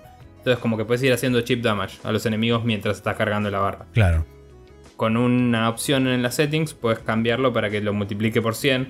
Entonces, sí, eh, claro, era un solo daño porque mostraron screenshots que andaba con 100 de daño. Claro. Y eso te dejaría one-shotear a todos los enemigos básicos eh, tranquilamente, lo cual para alguien que quiera disfrutar la historia o llegar rápido a juntar todos los chips y jugar la parte de multiplayer o lo que sea, está bueno. Sí, y Eh, algo que dijeron es Y que. lo puedes toglear en cuando quieras. Sí, eso lo puedes toglear cuando, cuando quieras, pero viene desactivado por defecto y no se puede activar en el Sí. modo multiplayer. Bueno, está bien. Pero por eso digo, si, si sos una persona que juega estos juegos hace mil y querés jugar el multiplayer, también está bueno para eso. Seguro, sí, sí, sí, Me, totalmente. me parece una opción copada comparable a todos los, los remakes de Final Fantasy y eso que te dejan acelerar el juego, ¿viste? Sí. Esas cosas. Está bueno. Eh, después mostraron brevemente Street Fighter VI y anunciaron el commentator final, que es una actriz japonesa que se llama Hikaru Takahashi. No sé si eh, la chabona juega juegos de pelea o qué onda, pero bueno, la incluyeron como commentator en el Mm. juego y ahora ya están eh, anunciados todos. Creo que son 3 y 3, 3 para japonés y 3 para inglés. Inclusive lo que tiene de interesante es que puedes hacer mix and match, puedes poner un commentator en inglés y un commentator en japonés. para Mm. aquellos que les interese hacerlo. Y lo bueno que tiene es que tiene los subtítulos independiente de los audios. Entonces vos podés poner un commentator en japonés y le pones subtítulo en inglés o todo en japonés, Mm. como, te- como se te cante. Eh, nada, 2 de junio, Steam, Xbox Series, eh, Play 4 y Play 5. El, el Street Fighter 6. Después de eso, Sí. anunciaron algo extraño, pero que me parece interesante como iniciativa. Eh, anunciaron Capcom Town, que es un parque de diversiones digital celebrando los 40 años de Capcom. Va a abrir el 12 de junio. eh, va a estar en un sitio web específico. em, y va a También tener. en época de la E3. También en la época de la E3, es cierto, ahora estoy cayendo en esa. Em, y dijeron que durante el correr de los días y de las semanas van a ir habilitando nuevos, entre comillas, em, rides o nuevos, este, eh, ¿cómo se llama esto? Em, Eventos, lo que sea. Sí, eventos No sé. dentro, del, dentro del sitio para que vos puedas ir viendo de las diferentes franquicias históricas de Capcom. Así que no sé si eso otorgará algún tipo de premio o qué, o si pensarán hacer algún tipo de anuncio ahí adentro o qué. Pero bueno, la cuestión es que para celebrar los 40 años de Capcom, Capcom Town y abre el 12 de junio. Sí. em, bueno, iba a decir que también está lo del Capcom ID, que ahora lo vamos a hablar igual. Sí, Pero capaz que hagan algo con eso también, algún desbloqueable, alguna Sí, puede ser que ofrezcan algún desbloqueable para la gente que tenga Capcom ID y eso después sea replicado a los juegos que lo utilicen, como por ejemplo el Exoprimal, que fue confirmado. eh, bueno, el Street Fighter 6 también utiliza Capcom ID, para aquellos que les interese saber. Eh, el Exoprimal finalmente recibe fecha de salida, que es el 14 de julio. Sale en Steam, PlayStation 5 y Xbox. Eh, va a haber una beta abierta del 17 al 19 de marzo. Necesita Capcom ID, como dijimos. Y va a salir día 1 en Game Pass. Eh, este juego era un juego que me, me- interesaba mínimamente por el simple hecho de que las armaduras estaban copadas y qué sé yo. Pero Sí. por supuesto, después en el tráiler mostraron que tiene un Battle Pass y que básicamente, según escuché, aparentemente tenés que hacer una cantidad X de misiones para destrabar una cinemática y después desde un menú darle play y verla. Sí. Y es como, ¿sabes qué? Me acabas de decir que este juego no me interesa. Sí, de hecho contaron que había una excusa narrativa de que estabas repitiendo un time loop. Entonces, como para justificar el grind. Eh, no sé, es raro. Aún así, sigue pareciendo una versión copada del Anthem, lo cual, lo cual es muy loco. Sí. Eh, pero. Te lo concedo, pero Sí. sigue sin interesarme. No, no, no, seguro, seguro. Pero digo, es- suena un juego que podría ser divertido para jugar con amigos. Pero hay que ver si, si sale bien. Y eh, como, como juego, como franquicia en sí misma no parece interesante. Parece como algo que puede ser divertido. Tal cual. Ni idea. Después de eso, un nuevo tráiler con detalles sobre el Ghost Trick Phantom Detective que sale el 30 de junio para Steam Play 4, Xbox One y Switch. Mostraron un poco más o menos cuál es el gameplay loop básico del juego. Anunciaron también que va a traer toda la música remasterizada de vas- y, Y vas la a poder- original. y la original vas a poder elegir cuál versión este cuál versión poner. Pasa que los remasters son como em, rearrangements. Sí. No son remasters nada más. Tal cual. Pero sí. Eh, y fueron a buscar. eh, creo que fueron a buscar al compositor original del soundtrack de Ghost Trick para que haga las versiones Creo que habían dicho que sí. sí. este, renovadas. Así que nada. Un... Eh, y que iban a haber desbloqueables de eso y de arte y eso, Ah, eso, con también. ciertos challenges o cosas en el juego en un modo aparte. Eso no sé si me copa tanto porque es un juego... O sea, hay que ver. Por- porque creo que hicieron puzzles alrededor de la historia. Había como una especie de sliding puzzle y cosas. Ah, sí, creo que había un, un modo, un Eh, modo donde podías. que quizás cosas. sean, digamos, con puzzles pueden ser divertidos.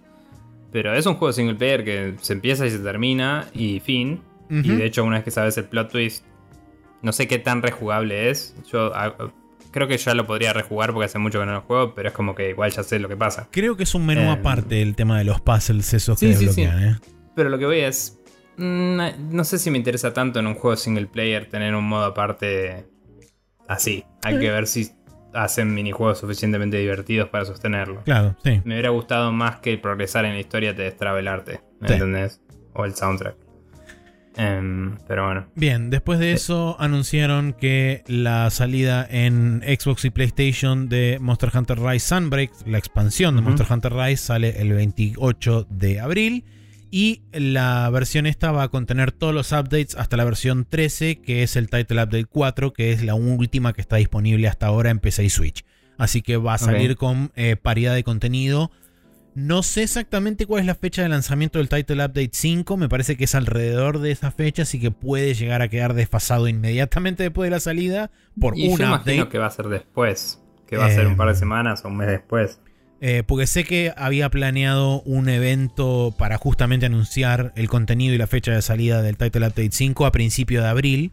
Eh, entonces, usualmente el mismo mes de- del, del showcase es el mes, el mes de salida del update. Así que por eso digo que puede ser alrededor de la fecha del- de fin de abril. Pero bueno, Mm. para la gente que quiera o que esté ya jugando, porque la versión base de Rise está disponible desde enero, para la gente que quiera, eh, sepa que el 28 de abril va a tener la posibilidad de empezar a jugar la expansión hasta el último contenido disponible que hay por el momento. Sí. Eh, después de eso, un pivot a un tráiler de la nueva película CGI de Resident Evil que se llama Resident Evil Death Island. eh, donde está Leon Kennedy, eh, la nueva versión de Leon Kennedy, está la nueva versión de Jill, la que aparece en la remake del 3. Eh, Sí. Hay una versión de las 72 versiones de Chris Redfield, porque ya no se sabe de cuál de todas está basado el personaje ese ya. Eh, y La más pregunta es si su bíceps es más grande que su cabeza o no. es una muy buena ¿Y pregunta y yo quiero ver cuántas piedras Sí. rompe a piñas. Em, pero bueno, eh, es un tráiler de una película que no recuerdo si habían anunciado fecha de salida o no, pero es una película que Creo está que, por salir. creo que no. Em, yo me vi The Generation y otra más. Eh, creo que son las únicas dos que hay. CGI, al menos no sé si hay una animada 2D. Creo que no. Eh, y eran bastante mediocres, pero pasatistas. Y si te gusta Resident Evil, está bien. Eh, es, es medio como la, la línea, la tónica de las, de las películas CGI de Resident Es Evil. como ver una versión un poco más producida de las cinemáticas de mierda de los originales. Claro. Eh, y eso me alcanza. digo. Sí, tal cual, sí. Pero bueno. Cumple y ya. Eh, después Sí. de eso, pu- la- el segmento final fue de Resident Evil 4, donde mostraron un poquitito más de detalles, dado que el juego sale en tres semanas. Y finalmente anunciaron eh, la Chainsaw Demo, que es una demo que cubre las primeras media hora, 40 minutos del juego. Em, Y se puede jugar ahora. se puede jugar ahora, ya está disponible tanto en Xbox como en PC como en Play 5. Y eh, eh, lo que hicieron diferente con respecto a demos anteriores de Resident Evil no es una demo por tiempo y no es una demo que tenga una cantidad X de, de reproducciones, Sí. es una demo que se puede jugar libremente la cantidad de veces que quieras. Algo que me llamó la atención es que escuché en. No me acuerdo si fue en Xlander. Que la versión de Play 5 aparentemente no está tan buena como la de Xbox de la demo. Eh, y me llamó la atención. O sea, a nivel gráficos o performance, no estoy Mm. seguro. Pero eh, habría que ver si sale algún análisis de. de mm, Digital Foundry. Digital Foundry o, o MVG o alguien dici- hablando al respecto. Porque Sí, por ahí yo diría que lo más seguro es esperar un análisis después de que salga el juego final y no tanto sobre la demo, porque la demo puede no, ser... seguro, pero me causa curiosidad eh, por qué sería el caso. Sí. Eh, algo que también no lo dijeron específicamente en este spotlight, pero sí lo confirmaron hace un par de días, es que va a haber un parche de día 1 para todas las, las versiones de Resident Evil 4. Y dentro de ese parche va a haber un fix para el problema de la lluvia que aparentemente impedía mucho la visión porque causaba mucha interferencia visual, sobre todo en los momentos donde había mucha cantidad de lluvia. Entonces dice que lo van a regular eso y que eso va a Sí, venir. la un- controversia de Twitter más que nada. Sí, no, igualmente vos ves imágenes en, en algunos momentos de los trailers donde hay tipo mucha lluvia y no se ve una pija. No se lee lo que está sucediendo. Y sí. O sea, entiendo que quieras Y si el ponerle. juego estuviera balanceado respecto alrededor de eso, yo lo veo bien. Pero bueno, Claro. capaz que es un algo que quieren arreglar, sí. Eh, pero bueno, Em. eso es. Eso fueron todas las. Los, este, los streams que hubo de eventos locos que sucedieron esta semana. La semana pasada, Sí. mejor dicho. No sé por qué se dio esto, que de Yo golpe tampoco. tuviéramos tanto. Probablemente Eh, es un porque- cierre de año fiscal hasta cierto punto, Eso por un lado. pero Por otro, quizás haya tenido que ver en parte con lo que venimos diciendo hace un tiempo del tema de que la pandemia impactó el desarrollo y son juegos que no se encontró el momento donde anunciarlo y es como que muchos de estos juegos están próximos a ser lanzados o están en condiciones suficientes. Por ejemplo, en el caso de Paradox tenés eh, dos juegos que tienen confirmado 2023, un DLC que potencialmente puede ya salir este año, lo más lógico sería eso, una expansión que va a salir este Dos año que salen esta semana. dos sí. que salen esta semana. Entonces me parece que viene un poco por ese lado. Sí, también igual es como que. A lo que iba- Capaz que también tiene que ver con, che, no sabemos si vamos a la E3 o no. Y, Puede ser. Y estas cosas ya son conocidas, entonces tampoco son reveals para Geoff Keighley, digamos. Entonces. eh, bueno, no todas eran conocidas, pero digo. eh, son updates de franquicias que o ya se sabía que existían las siguientes entregas estas, o eh, no van a moverle la aguja a un evento grande Sí. y te los guardas para ahí los otros. En el caso de Paradox y de Level 5, se me ocurre pensar que la idea era poder tener un hueco en donde parte de la atención y del zeitgeist de, de la, de la industria estuviera enfocado en ellos. Está bien, Mm. dentro de los nichos a Que los que justo la pegaron la misma semana que nosotros. Que Pero justo sí. la pegaron la misma semana y que encima la pegaron la Mm. misma semana de un evento de Capcom, donde Capcom por ahí sí es el que te digo, por ahí Capcom sí le hubiera convenido guardarse cosas para mostrarle en el Dorito Show, Mm. pero lo quiso hacer ahora porque bla, no sé. No sé, igualmente me llama la atención y. Y no sé, es como que. mm, tampoco son empresas que necesariamente cierre ahora su año fiscal todas, porque no son de Estados Unidos donde es lo más común eso. Capcom cierra en marzo y Level 5 Ok. cierra en marzo. De hecho, Japón mucho cierra en marzo. ¿Sí? Ok, Sí. bueno. Eh, nada, igualmente interesante em, el fenómeno y, y me hace pensar un poco más. Como que siento que la E3 va a estar más vacía de lo que pensaba. Yo pensaba que iba a ser un desastre, pero que iba a haber gente ahí y que iban a salir anuncios. Y de golpe posta que no sé de nadie más que Ubisoft adentro del E3. Yo creo que anuncios va a Eh. haber. Como dije, muchos de estos anuncios que se vieron acá son anuncios que potencialmente pueden ocurrir en el primer semestre. Eh, Sí. Sobre todo viendo las fechas. Por ahí no tanto de Level 5. Eh, creo que de, de Level 5 más fue una cuestión de. ¿Cómo se llama esto? De prueba de vida. De decir, existimos. Em, Sí, sí. pero en el caso de Paradox y de, de Capcom me da la impresión de que por ahí viene un poco por ese lado, un poco por el tema de, como decía antes, no haber encontrado el momento exacto y no, no saber exactamente en qué estado iban a estar esos juegos en caso de anunciarlo, de decir, bueno, por ahí lo anunciamos y dentro de dos meses tenemos que decir, no, la verdad que espérenlo dentro de dos años más porque COVID. Em, entonces, quizás eh, ese fue el momento y dijeron, bueno, tenemos una, una cantidad lógica de anuncios como para armar un, un, un showcase o algo así, presentar algunas cosas. Y chao. Mm. Pero bueno, nada. Eh, esos han sido los eventos de la semana. Maxi, ¿cómo hace la gente si quiere comentarnos si alguno de estos anuncios le gustó o si están esperando alguno de estos juegos o si lo que sea que quieran comentar? Si quieren enviarnos un correo electrónico, pueden hacerlo a spreadshotnews.gmail.com. Si no, pueden pasar por instagram.com barra spreadshotnews o por arroba en Twitter.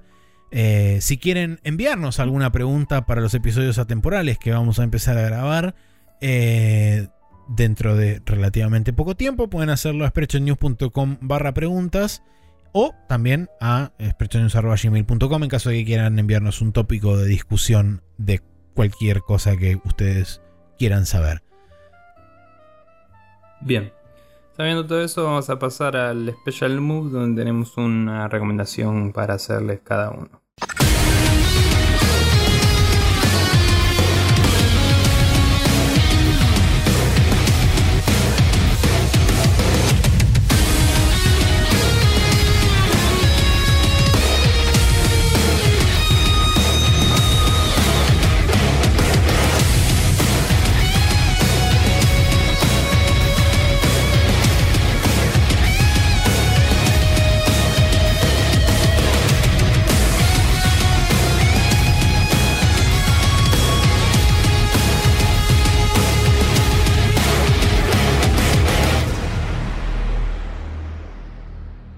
Estamos de vuelta acá en el Special Move, donde tenemos una recomendación cada uno. Yo quería eh, hacer un. Ponele que autochivo, en realidad chivo, whatever. eh, de que estuve en, como invitado en lo que iba a ser una sección del capítulo regular de la logia del backlog de hace un mes, más o menos. Y de golpe pasaron cosas y se hizo larguísimo, que era obvio. Y se volvió un capítulo aparte. Y lo van a publicar. Eh, lo van a haber publicado eh, este fin de semana pasado. Para cuando están escuchando esto.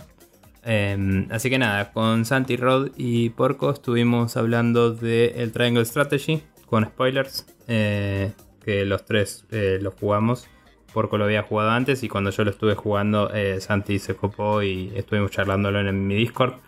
Em, así que nada, hicimos una charla con spoilers y hablamos un poco de todo, de los personajes, de las mecánicas, de qué nos pareció la historia, de qué nos hubiera gustado que fuera distinto y de que estuvo bueno. Y Porco inclusive hizo un poco de New Game Plus y nos contó un poco su experiencia.